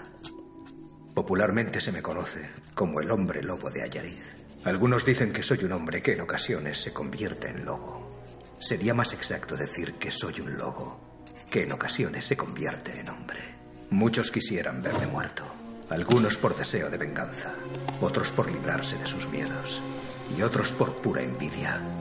Lo que denomina maldición no es otra cosa que un severo desorden mental que en términos médicos modernos recibe el nombre de licantropía. Se trata de un impulso incontrolable que transforma a un hombre normal en un animal salvaje y peligroso, en un licántropo o hombre lobo, por usar un nombre más popular y llamativo. Cualquier tipo de presión emocional basta para desencadenar la transformación del paciente, que inevitablemente se ve arrastrado a seguir sus impulsos violentos. Mi conclusión es que Manuel Romasanta no es responsable de sus crímenes y que puede curarse. ¿Pero cómo puede decir eso? No hay ninguna base racional para tal conclusión. Señor Romasanta, ¿por qué deberíamos creer que existe alguna posibilidad de que pueda ser curado de su maldición? Por ella, con Bárbara, me sentí humano por primera vez en mi vida. Experimenté emociones reales, quizá amor. Así que durante unos pocos días preciosos, la maldición me abandonó y viví como un hombre. Roma Santa mataba a sus víctimas con sus manos desnudas y adentelladas. Las desnudaba y les quitaba todas sus pertenencias y ropas para venderlas luego y sacar un rendimiento. Luego comía de los cadáveres, informaba a los familiares de que la presentación había ido muy bien y falsificaba cartas de las mujeres en las que aseguraban que estaban muy bien y que estaban muy agradecidas al buhonero por haberlas recomendado. Sus dos primeras víctimas fueron Manuela Blanco, de 47 años, de un pueblo cercano, y su hija Petra, de 6 años, a quienes asesinó en 1846. Anteriormente se sospechó de él en el asesinato de un alguacil cerca de Ponferrada, aunque nunca llegó a probarse. Manuela se había separado de su marido y quería empezar una nueva vida lejos del pueblo. La captó con la excusa de que le había encontrado trabajo en casa de un cura. También engañó y mató con la misma excusa a la hermana menor de Manuela, Benita, de 31 años, y a su hijo, Francisco, de 10 años. Sospecharon de él porque dos hermanos de las mujeres asesinadas se dieron cuenta que una mujer llevaba puestas prendas de las desaparecidas. Cuando se enteraron de que se las había vendido Roma Santa, le denunciaron a la Guardia Civil. En un principio, el encargado de dirigir este proyecto era Chuck Parello, quien había realizado varias películas basadas en asesinos en serie, pero una discusión con los productores, entre ellos Brian Yuzna, provocó que Paco Plaza se convirtiera definitivamente en el director de la película, Lo primero que dijo el director Paco Plaza al ver a Julian Sands para interpretar el rol protagonista fue no sabía que era tan alto. Recordemos que Roma Santa pues no llegaba a medir metro y medio, como hemos dicho antes. Eso sí, se decía que a pesar de ello resultaba muy atractivo a las mujeres. Al cuarto día de rodaje, el Zapataki sufrió un esguince de tobillo, pero no abandonó el rodaje, sino que entre toma y toma lo que hacía era ponerse en el pie una bolsa de guisantes congelados. La película ganó el premio al mejor director en el Festival de Cine de Málaga y fue nominada a los premios Goya 2004 a la mejor fotografía y mejores efectos especiales. Yo quiero añadir que tiene una excelente ambientación, una fotografía impresionante. Y para las escenas con lobos no se usaron los típicos huskies teñidos de negro, sino que se usaron auténticos lobos ibéricos. De verdad, eso sí, domesticados, por supuesto. Después de estas dos aceptables producciones, la Fantastic Factory vuelve a contar con Brian Yuzna en la dirección para traer una secuela de Reanimator y La novia de Reanimator. La producción, de 2003, se llama Beyond Reanimator, y en el panel internacional de actores que componen esta película no podía faltar Jeffrey Combs, protagonista de la saga y que repite en la Fantastic Factory después de Faust. Jason Barry, a quien recordamos por la película de James Cameron Titanic de 1997, donde hacía el papel de Tommy Ryan, el amigo irlandés de Leonardo DiCaprio, es el coprotagonista de esta película.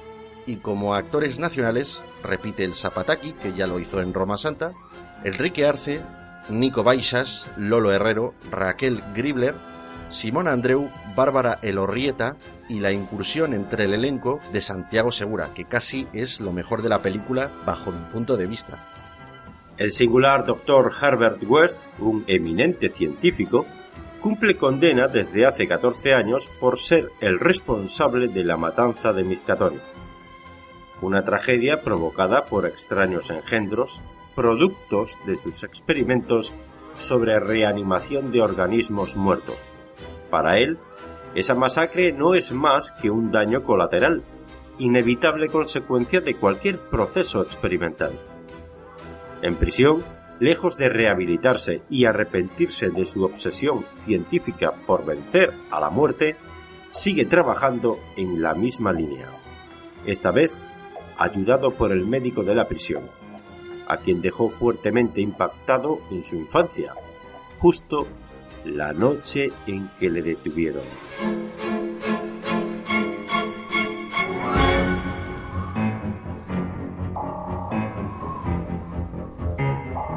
¿El doctor Phillips? Es un placer conocerle, alcaide Brando. Doctor, usted solicitó a un recluso en particular para que le ayudase en la enfermería. ¡Déjenle sobre la mesa! ¡Listo! Hola, soy Laura Olney. Soy periodista. ¿Usted recuerda lo que le hizo el doctor West? ¡Apártate de él! ¿Quién era ese tipo que te estaba ayudando? Doctor Herbert West, quiero trabajar con usted. De rata a rata está bien, pero transferirlo entre especies no me parece ético. El nanoplasmo es una energía totalmente neutral. Es lo mismo en ratas, perros, Ladra. seres humanos. A lo largo de la historia el hombre ha buscado el secreto de la inmortalidad. Está perdiendo su frescura. Un médico lo ha encontrado. Era una teoría. ¿Pero vale la pena? Esta mierda verde alucina, colega. Estabas muerta. ¡No! Bienvenido a un mundo en donde la muerte es solo el principio.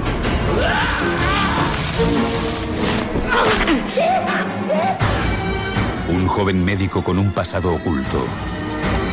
Una hermosa y ambiciosa periodista. Un sádico alcaide. Un preso modélico. Y Herbert West. El reanimador. Beyond Reanimator. Vuelve a hacer de las suyas. Bueno, pues el doctor Herbert West, que es el personaje principal no de esta, sino de toda la saga, es decir, de las tres películas, fue creado por H.P. Lovecraft para su obra original El Reanimador. Al principio de la película se puede ver un cartel con el nombre Christchurch Cemetery, que también aparece en esta obra de la que estamos hablando, además de la Universidad de Miskatonic que ya mencionamos en la película Dagon. El nombre del médico protagonista, por cierto, es Howard Phillips, otro guiño más, en este caso, a las iniciales del autor de la obra original, H.P. Lovecraft. La película fue rodada en una antigua cárcel valenciana. La banda sonora ambiental está inspirada en la banda sonora de Psicosis, de Alfred Hitchcock. Y, por último, decir que Santiago Segura es el único actor patrio de la película que dobló su propia voz.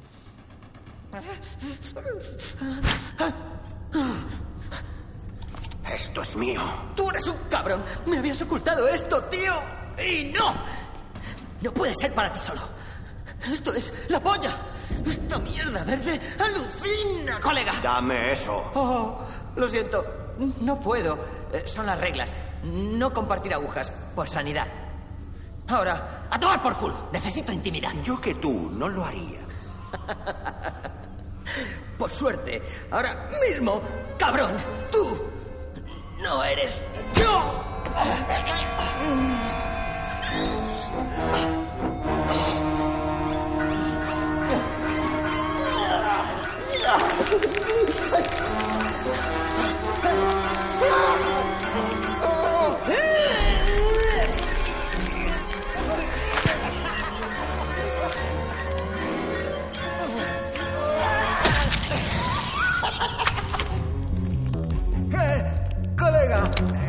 ¿Tienes más? Solo un pinchacito, ¿eh? Creo que ya tienes bastante. Vamos, por favor, si unas Bicodin, un par de tabletas, una aspirina.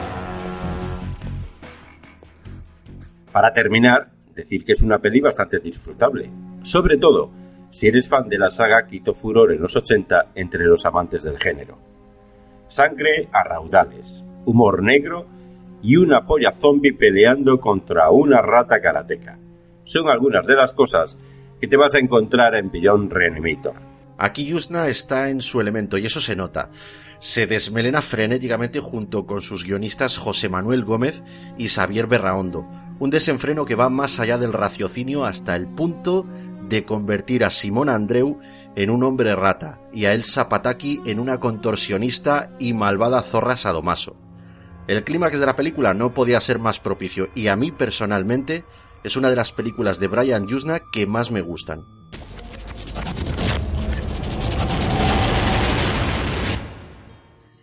El director chileno no para, eso sí, esta vez eh, más desganado que de costumbre por temas que ya comentaremos un poquito más adelante. Nos trae la séptima producción de Fantastic Factory, que recibe el nombre de Rottweiler, una adaptación al más puro estilo de Brian Yusna de la novela de Alberto Vázquez Figueroa El perro, publicada en 1989.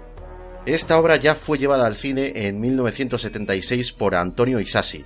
En aquella película, el que huía del Can era un preso político y se ambientaba en Sudamérica. En esta adaptación, el que huye es un inmigrante ilegal que huye por el sur de una España futurista. En el reparto tenemos al actor William Miller, que pese a su nombre es de ascendencia hispano-inglesa, y pudimos verle en las primeras temporadas de la serie Cuéntame cómo pasó, donde interpretaba a Mike, el novio inglés de la hija de los Alcántara. Además, este chico eh, no tiene ningún tipo de acento inglés. Cuando habla en castellano en las entrevistas de, del DVD, eh, le ves que habla perfecto castellano. Y cuando habla inglés, habla perfecto inglés. Es, es una cosa que me gusta mucho, un matiz que quería, que quería dejar ahí. Completan el panel de actores Irene Montalá, actriz de doblaje española que queremos mucho, ¿eh? Paulina Gálvez, Bárbara Elorrieta, Lolo Herrero y dos actores de primera categoría, Luis Omar y el veterano icono del cine de terror patrio, el eminente Paul Nashi. Como curiosidad quiero añadir que tiene una breve aparición Ivana Vaquero, que es eh, la niña del laberinto del fauno. Sí, señor, que todos recordamos por aquella gran película. Muy buena. Bueno, pues la película nos cuenta la historia de Dante, un desesperado fugitivo que se fuga de un campo de prisioneros y emprende una huida a través de una tierra inhóspita para encontrar a Ula, su amada. Durante su carrera hacia la libertad, por un paisaje desolador y terrorífico en el que no hay amigos, ni refugio, ni tregua, es perseguido por Rot, un Rottweiler venido de entre los muertos, una criatura con fauces de acero y sed de sangre cuyo único objetivo es acabar con todo lo que haya a su alrededor. Un duelo entre la bestia y el hombre, entre el cazador y la presa. Tengo miedo. ¿De qué? Del monstruo. El juego acaba de empezar.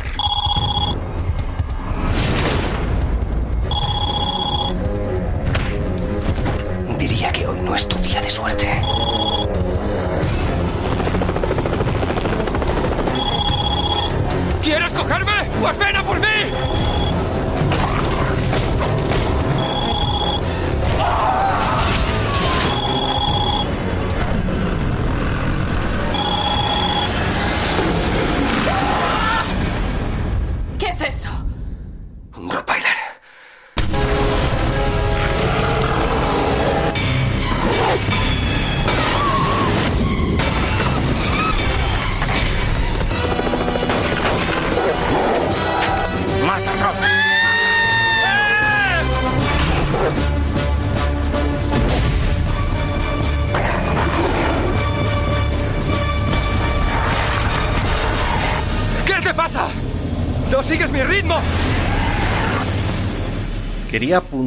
Que en la parte final, es decir, en el clímax de la película, se descubre todo el pastel. ¿Dónde está la chica del protagonista? ¿Qué ocurrió la noche en que fue capturado? Y lo más importante, ¿por qué el perro le persigue constantemente? No voy a desvelarlo por si algún fricotote, eh, bueno, pues es valiente y, y se anima a verla, ¿vale? Lo único que diré es que el Rottweiler es en realidad un cyborg que creo que eso eh, está clarísimo. Es decir, en el propio tráiler te lo sacan, en la propia portada ves que es un cyborg. La película homenajea, atención, a la primera película de Terminator, la del 84. Cuando el perro sale de entre las llamas y se ve el exoesqueleto metálico, pues igualito, igualito que la peli de Cameron. Además, después de la batalla, bueno, batalla entre comillas, en que obviamente el cibor es destruido, se ve un zoom en primer plano del ojo cibernético del perro apagándose así, así como lo hacía el de Terminator. Pues igual, calcadito el plano. Solo que en este caso lo que cambia es que la luz de los ojos del perro es azul en lugar de, del rojo de Terminator. Hombre, ya, ya sería el colmo, ¿no? Si también lo hacen con, con el color rojo. Bueno, a ver, eh, la peli tiene una buena historia. Y además es, bueno, yo diría que es una típica historia eh, que hemos visto en muchas películas de, de ¿no? Esto lo saben precisamente los que hayan leído la novela de Vázquez Figueroa. Lo que pasa es que yo creo que, que está mal explicada. En los últimos 10 minutos hay que hacer un esfuerzo de atención para entender bien la trama. Y eso no mola. Como bien has dicho, Iñaki, aquí se nota que Yuzna estaba más bien desganado y quería terminar esta película cuanto antes. Los efectos digitales que muestran al perro están muy bien, pero cuando cambian a planos con el animatronic, canta muchísimo. Y eso debiese de estar mejor pulido. Para mí, imperdonable. No quiero desanimar a la gente que quiere verla, pero sí les digo que se preparen un buen cubata para ver la peli y no le exijan demasiado.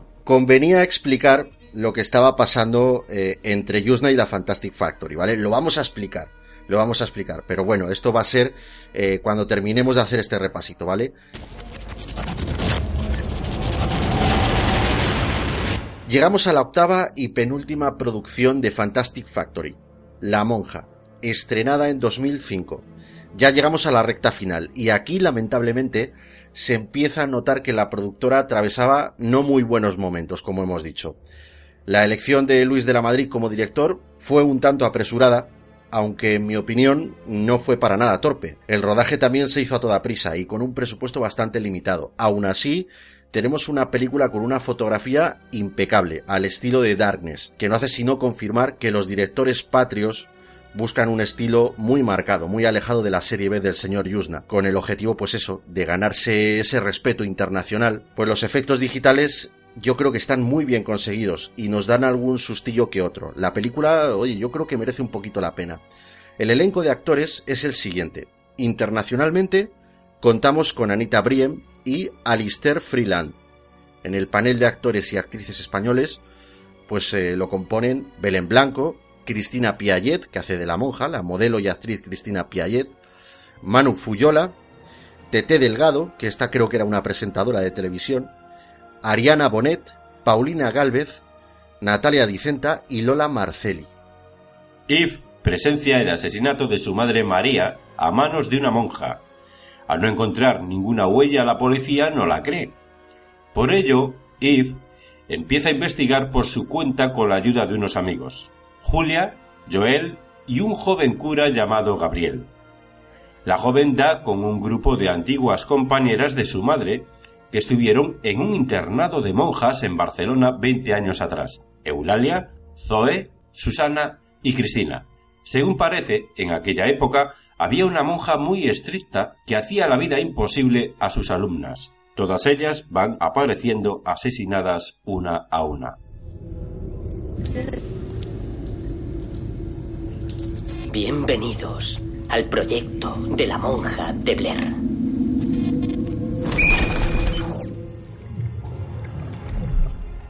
Siento haberte conocido en estas circunstancias, Eve. Era amiga de tu madre.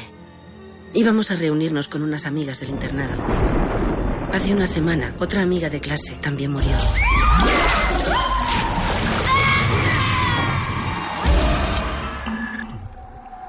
Esta es Julia, la preciosa española con la que me voy a ir de vacaciones este verano. Este viaje es para que te relajes e intentes olvidarte de todo. Cristina sí me creía. Me dijo que tenía algo muy importante que decirme.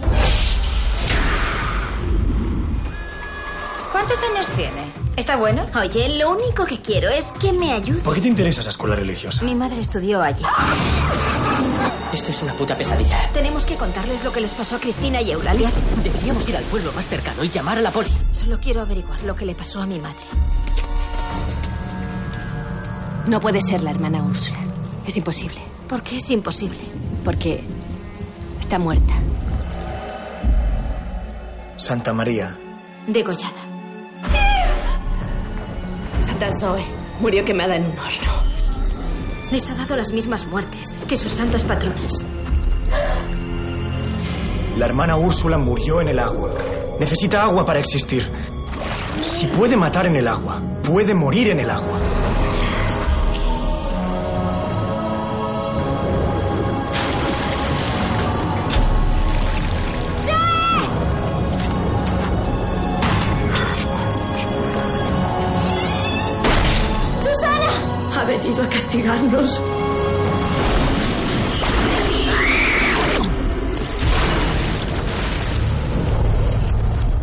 ¿Pretendéis decirme que esto es. es una especie de. sé lo que hicisteis hace 18 veranos o algo así? Y una mierda. Es una película que hace clara referencia a películas como La Residencia del 69 y Sé lo que hicisteis el último verano de 1997. Esta última súper descarada con, con el cartel de la película, o sea, la portada lo dice todo. Los que tengan el DVD podrán ver, eh, por cierto, el final alternativo de la película, que no se editó para la versión cinematográfica. La modelo y actriz Cristina Piaget encarnó a la monja, que ya lo dijimos antes, pero para este rol se había barajado la posibilidad de que fuese encarnada por Geraldine Chaplin o por Mia Farrow. El propio Julio Fernández dijo en una entrevista que se puede ver en el DVD que escogieron a Luis de la Madrid por su experiencia como montador, ya que él sabe exactamente cuántos planos necesita y dónde ha de terminar una toma. Es un hombre que sabe aprovechar cada centímetro de cinta y conoce trucos de montaje con los que hacer efectos visuales que, por cierto, dan el pego de maravilla. Se pueden hacer críticas a la monja, pero en materia de rodaje, fotografía y postproducción es impecable. Los trucos donde las gotas de agua caen hacia arriba se hicieron invirtiendo la cámara o rodando mediante técnicas de espejos, planos marcha atrás y muchos trucos similares que cuanto menos son ingeniosos. Dan yuyu los planos hacia atrás, eh, dan un poquito de yuyu. ¿A ti no? A mí me mola mucho. Eso que, que, está rodado como que están caminando hacia atrás, ¿sabes? Y parece como que luego están caminando hacia adelante. No sé, es un rollo muy chungo. A mí me da yuyu, tío. No, no, a mí me mola mucho. Además, ese, ese tipo de. Ese tipo de forma de rodar me gusta muchísimo, tío. muchísimo, porque Está muy bien. te da otro, otra perspectiva de la película, te, te, te mete en otro mundo. Me gusta mucho, tío. El lenguaje visual, tío, es que es la polla. Es que, claro, este tío es montador. Entonces él todas estas cosas se las conoce muy bien, todos estos trucos. Claro. Es la primera película de Luis de la Madrid como director. En sus labores de montador destacan películas como El maquinista de 2004. Fíjate, extraordinaria, eh, una tío. peli que nos gusta mucho, ¿verdad, Luis? nos gusta muchísimo, tío. Bueno, también es el montador de Darkness de 2002, también de la Fantastic Factory. Los sin nombre del 99, Palabras encadenadas de 2003 y una que me encanta, El espinazo del diablo de 2001, de Guillermo del Toro, ni más ni menos. Es una pasada, muy buena. Pues resulta que Luis de la Madrid ya había estado en el hospital donde se rueda la película, ya que, como acabo de decir, había sido el editor de Los Sin Nombre de, de Balagueró. Así que se conocía muy bien las instalaciones y supo sacarle partido para colocar la cámara en determinadas escenas. Hay una escena, por cierto, en que hace un guiño al proyecto de la bruja de Blair. Corren rumores de que en la presentación del Festival de Cine de Terror de San Sebastián, tanto el director como la actriz principal salieron llorando de la sala de proyección a los 15 minutos de película. Esto fue debido a que el público pues debía como de burlarse o algo. Bueno, repito, esto mm, no son más que rumores, yo no lo sé. Pero se comenta eso, que salieron, tanto la protagonista como, como el director salieron llorando. La historia de esta película es muy curiosa. Luis de la Madrid hizo un montaje promocional a modo de trailer de Darkness para presentarlo ante los productores extranjeros. A estos les llamó mucho la atención que había imágenes inquietantes de una monja trepando por las paredes. Esto, esto os recordará mucho a The Ring, la versión japonesa. También. Bueno, como decía, eh, pues eh, vieron escenas inquietantes de una monja trepando por las paredes en una escena que mm, luego no se incluyó. Los productores mostraron interés por ese personaje y tanto Luis de la Madrid como Balagueró se inventaron que formaba parte de un proyecto futuro de la Fantastic Factory. Claro está que inmediatamente después Balagueró tuvo que ponerse a trabajar en la historia de la monja. Un guiño cojonudo es que al principio un agente de policía dice llamen al agente Guillermo del Toro. Y otro guiño muy bien avenido es que la película que la protagonista está viendo en el avión es Faust, la venganza está en la sangre. En fin, barremos para casa.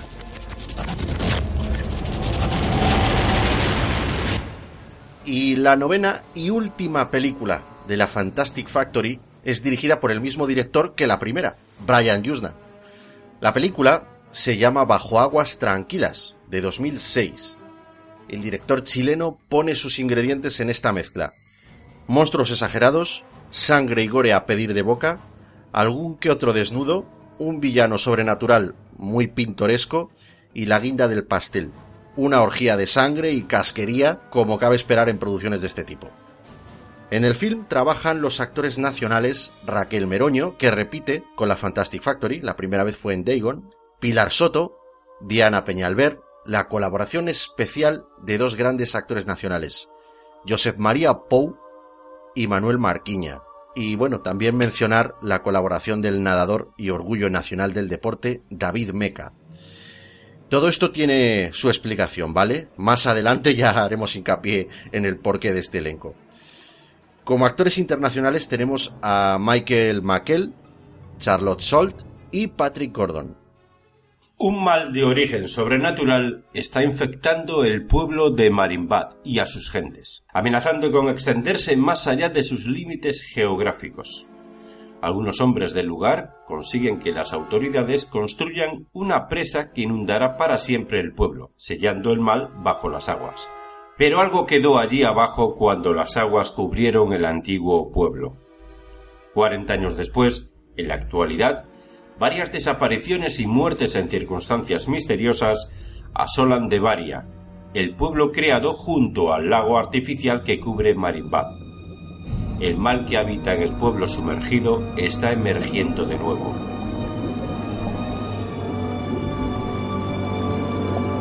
Hace 40 años, la maldad se manifestó en el pueblo de Marienbad.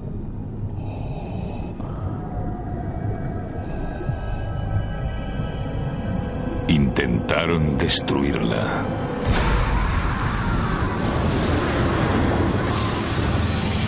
Y ahogar a los malvados bajo las aguas de la presa.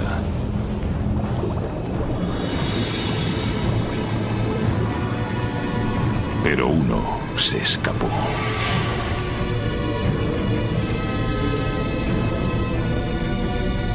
Ahora ha vuelto. Y la pesadilla empieza de nuevo.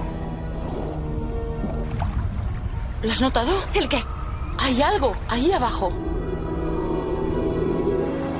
Capitán, espere un momento. ¿Quién es usted? Dan Querry. Era mi padre. Él no lo hizo. ¿Qué crees que pasa cuando morimos? Quizás el alma sea como una gota de agua. Y cuando morimos, volvemos a reunirnos con nuestros seres queridos. Hoy estamos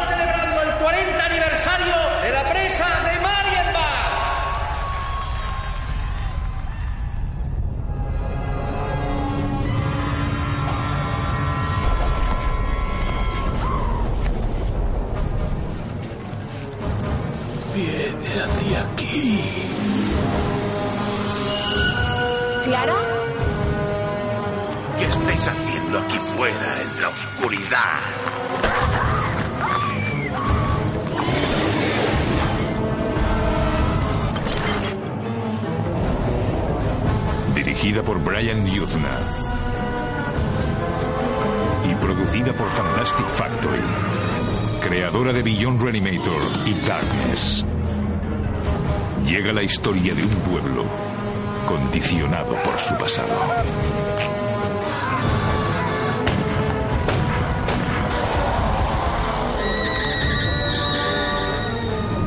Lo que había muerto renacerá bajo aguas tranquilas.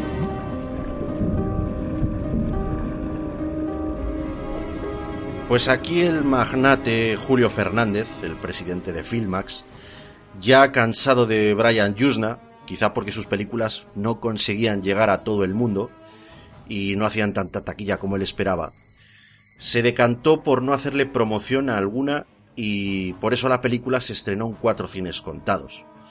Bueno, vamos a comentar un poquito lo que, lo que pasó aquí con, con el tema de, de Bajo Aguas Tranquilas. Vale, bueno, primero decir que Brian Yuzna tenía ganas de rodar con Raquel Meroño. Como hemos comentado alguna vez así de pasada, todas estas películas, o sea, los guiones ya los tenían. Estos directores ya tenían estos guiones ahí en la saca. Algunos guiones se habían empezado a hacer en los, en los 80, a mediados y a finales de los 80 y en los 90. Pero bueno, pues Brian Yuzna no tuvo la ocasión de, de rodar Dagon, ¿vale? Pero sí que es verdad que él confesó que tenía ganas de rodar con Raquel Meroño. ¿Qué pasa? Pues mira, ponte la situación. Vamos a hacer un poquito un repasito por lo que, por lo que fueron eh, los entresijos de la Fantastic Factory. La idea a priori era muy buena. Como hemos dicho, era pintaba muy bien, ¿vale? Eh, poner a España como zona cero del resurgimiento del género fantástico y de terror que estaba ya en decadencia y además con vista a su distribución internacional. De haberse consolidado, es decir, si esto hubiese salido como, como se había pensado, hubiese tenido toda la acogida que se esperaba, aquí tendríamos una productora internacional con un nombre que te cagas. Tristemente, pues mira, no la tenemos, no tenemos nada de eso a día de hoy. Brian Yuzna conoce a Julio Fernández en el Festival de Sitges de 1998. Brian Yuzna estaba allí porque estaba nominado a los mejores efectos especiales por la segunda parte del dentista. Brian Yuzna y Julio Fernández, pues eh, se conocen, hablan, ¿vale? Y Yuzna le comenta la idea de montar una productora de, de esta categoría, eh, pues en España, ¿vale? Dando la oportunidad a España de destacar en este género y también pues de codearse a los actores españoles con actores internacionales y tenían en mente pues traer directores reconocidos como Top Hopper, que bueno, oye, eh, Top Hopper es el director de La Matanza de Texas, ¿vale? Bueno, Jack Solder, etcétera. Eh, es decir, que aunque quizás sus colaboradores saliesen a tiros, a priori trataron de aunar esfuerzos. Por un lado, eh, el presidente de Filmax y por otro, varios directores de, de este género con cierta reputación internacional. Actores nacionales, actores internacionales, ¿vale? Todo terror y cine fantástico. Hasta ahí bien, ¿no? Hasta ahí se entiende. Bien, eh, ¿qué pasó? Se hace Faust, la compañía no despegó mal, pero lo hizo muy por debajo de lo que Julio Fernández esperaba. Consiguió remontar el vuelo con Dagon, pero bueno, Yusna resulta que como director no le reportaba suficientes beneficios. ¿eh? Es esto que, decimos eh, de que, bueno, das un paso hacia adelante y otro hacia atrás, ¿vale? Es, un poquito así lo que pasó. El, el punto de inflexión para Julio Fernández fue cuando se estrenó Darkness. Después de esto, eh, Julio Fernández quiso tomar la dirección de la compañía, es decir, eh, aquí mando yo, y quiso orientarla hacia un cine que fuese comercialmente más ambicioso, vamos a decirlo así. Curiosamente es la primera película del sello dirigida por un director español, Darkness, y las tres películas por directores españoles son las que a priori eh, se alejan de la serie B. Yusna quiso volver a la carga reivindicando su cine y claro, ahí fue donde ya donde el conflicto fue inevitable, ¿vale? Eso fue el principio del fin cuando se hizo Beyond Reanimator. Después de, de Reanimator, Yusna pues ya no contaba con el apoyo de Julio Fernández y las siguientes obras que dirigió para el sello lo sufrieron a base de bien. Es decir, llegó un momento en el que Yusna pues eh, se veía ahí que era el único no español y bueno, ahí ya no había buen rollito, ¿vale? Ya no había buen rollito. Entonces, ¿qué pasa? Pues Rottweiler la hizo a la carrera y nada, viendo que la campaña de marketing y todo esto no recibía ningún apoyo, pues ya la siguiente película que tenía pactada, que era Bajo Aguas Tranquilas, ya la hizo, o sea, con un desdén, con una desgana.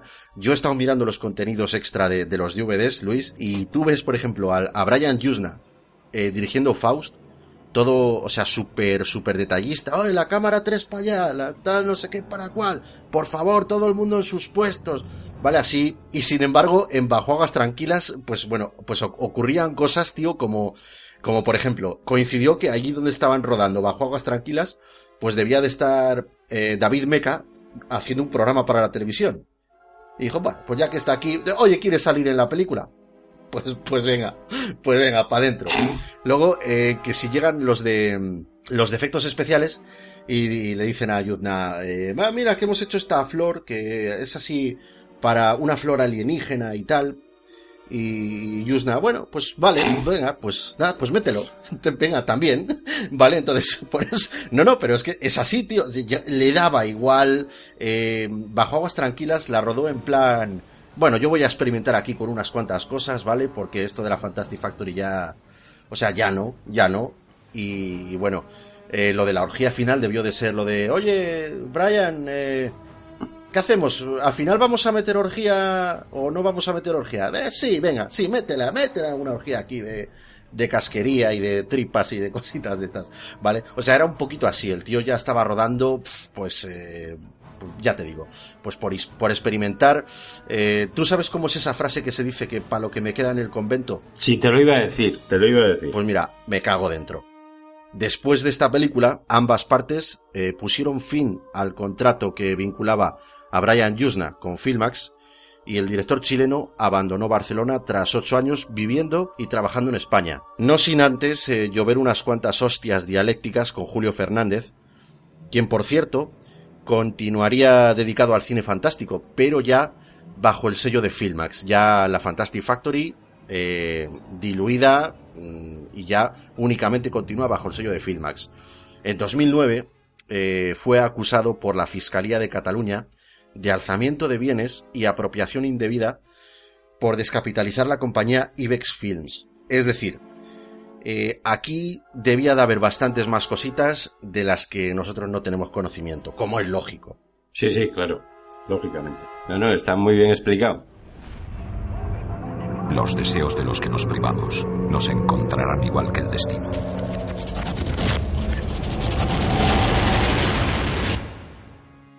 Bueno, pues así a lo tonto, ya sabemos algo más acerca de la historia del cine español. Yo espero que no sea la última apuesta arriesgada que nuestro país eh, haga, ¿vale? Francamente espero que, algún día, ¿vale? Esto no va a suceder a voz de pronto, pero espero que se empiece a arriesgar un poquito más por el cine de aquí. ¿vale? Que, que hagan cosas distintas. Bueno, pues con todo esto que hemos contado, Luis, eh, ya llega la hora de cerrar el programa. Pero no sin antes decir a nuestros oyentes que pueden encontrar más contenido de la fricoteca en ivox.com. También nos pueden encontrar en la aplicación de iTunes en el mismo formato, podcast de audio. Y por último, en YouTube. También podrás encontrar todos y cada uno de nuestros programas. Eso sí, con una imagen fija insertada en el audio porque de momento la fricoteca no se ha empezado a grabar en vídeo. Luis, eh, cuéntanos cómo pueden contactar con nosotros nuestros fricototes. Pues a ver, como hoy en día, como la mayoría de la gente, estamos en casi todas las redes sociales, habidas y por haber. Pero bueno, estamos en, Facebook, que solo tenéis que buscarnos por la fricoteca Fricototes. Recordad una cosa muy importante que repetimos siempre. Cuando escribáis a la fricoteca, no olvidéis que se escribe con K de kilo, no con C de casa.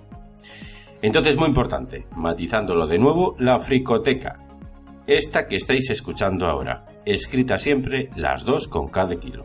También estamos en la red social de Google Plus o Google Más. Allí nos encontraréis por la fricoteca. Y por supuesto en Twitter, arroba la fricoteca, todo junto. Si nos queréis mandar un mail, tenemos dos direcciones a las que dirigir vuestros correos. La primera es lafricoteca.es y la segunda es básicamente lo mismo pero perteneciendo a Google, lafricoteca.gmail.com. Y si os apetece, podéis pasaros por nuestra web, lafricoteca.es, donde, además de nuestros programas, también encontraréis artículos y cosas relacionadas con el mundo del cine, con las que estamos seguros que os entretendréis bien. Pues podéis mandarnos lo que queráis, como decía Luis, lo que consideréis oportuno. Nosotros siempre trataremos en medida de lo posible responder vuestros mensajes. Y una cosita, Luis, eh, ya aprovechando que cerramos el programa y que nos hemos hecho esta autopromoción, eh, yo quiero que me cuentes qué es ese proyecto de locución que has empezado ahí en solitario. Háblanos un poquito de él. Bueno, pues... Eh, pues sí, es un proyecto que además llevaba tiempo queriendo, queriendo desarrollarlo, queriendo hacer algo. A través de esto que hacemos tú y yo, de esto de la radio, pues me ha animado a, tirar con él para adelante. Es un proyecto que consiste en hacer, eh, bueno, pues audiolibros, eh, narrar libros, narrar relatos. Y bueno, he empezado precisamente, precisamente, no te lo pierdas, he empezado con HP Lovecraft. Con lo cual, eh, muchas de las cosas que hemos estado comentando aquí, pues, pues claro, pues sabía de qué estábamos hablando, ¿no? Obviamente. He comenzado a publicar en formato vídeo, pero evidentemente es audio, ¿no? Eh, es decir, estoy publicando en YouTube. Eh, la verdad es que también estoy publicando en ebooks. El nombre con el cual estoy publicando es Lord Luis Incisus ya que así es como se me conoce por la fricoteca.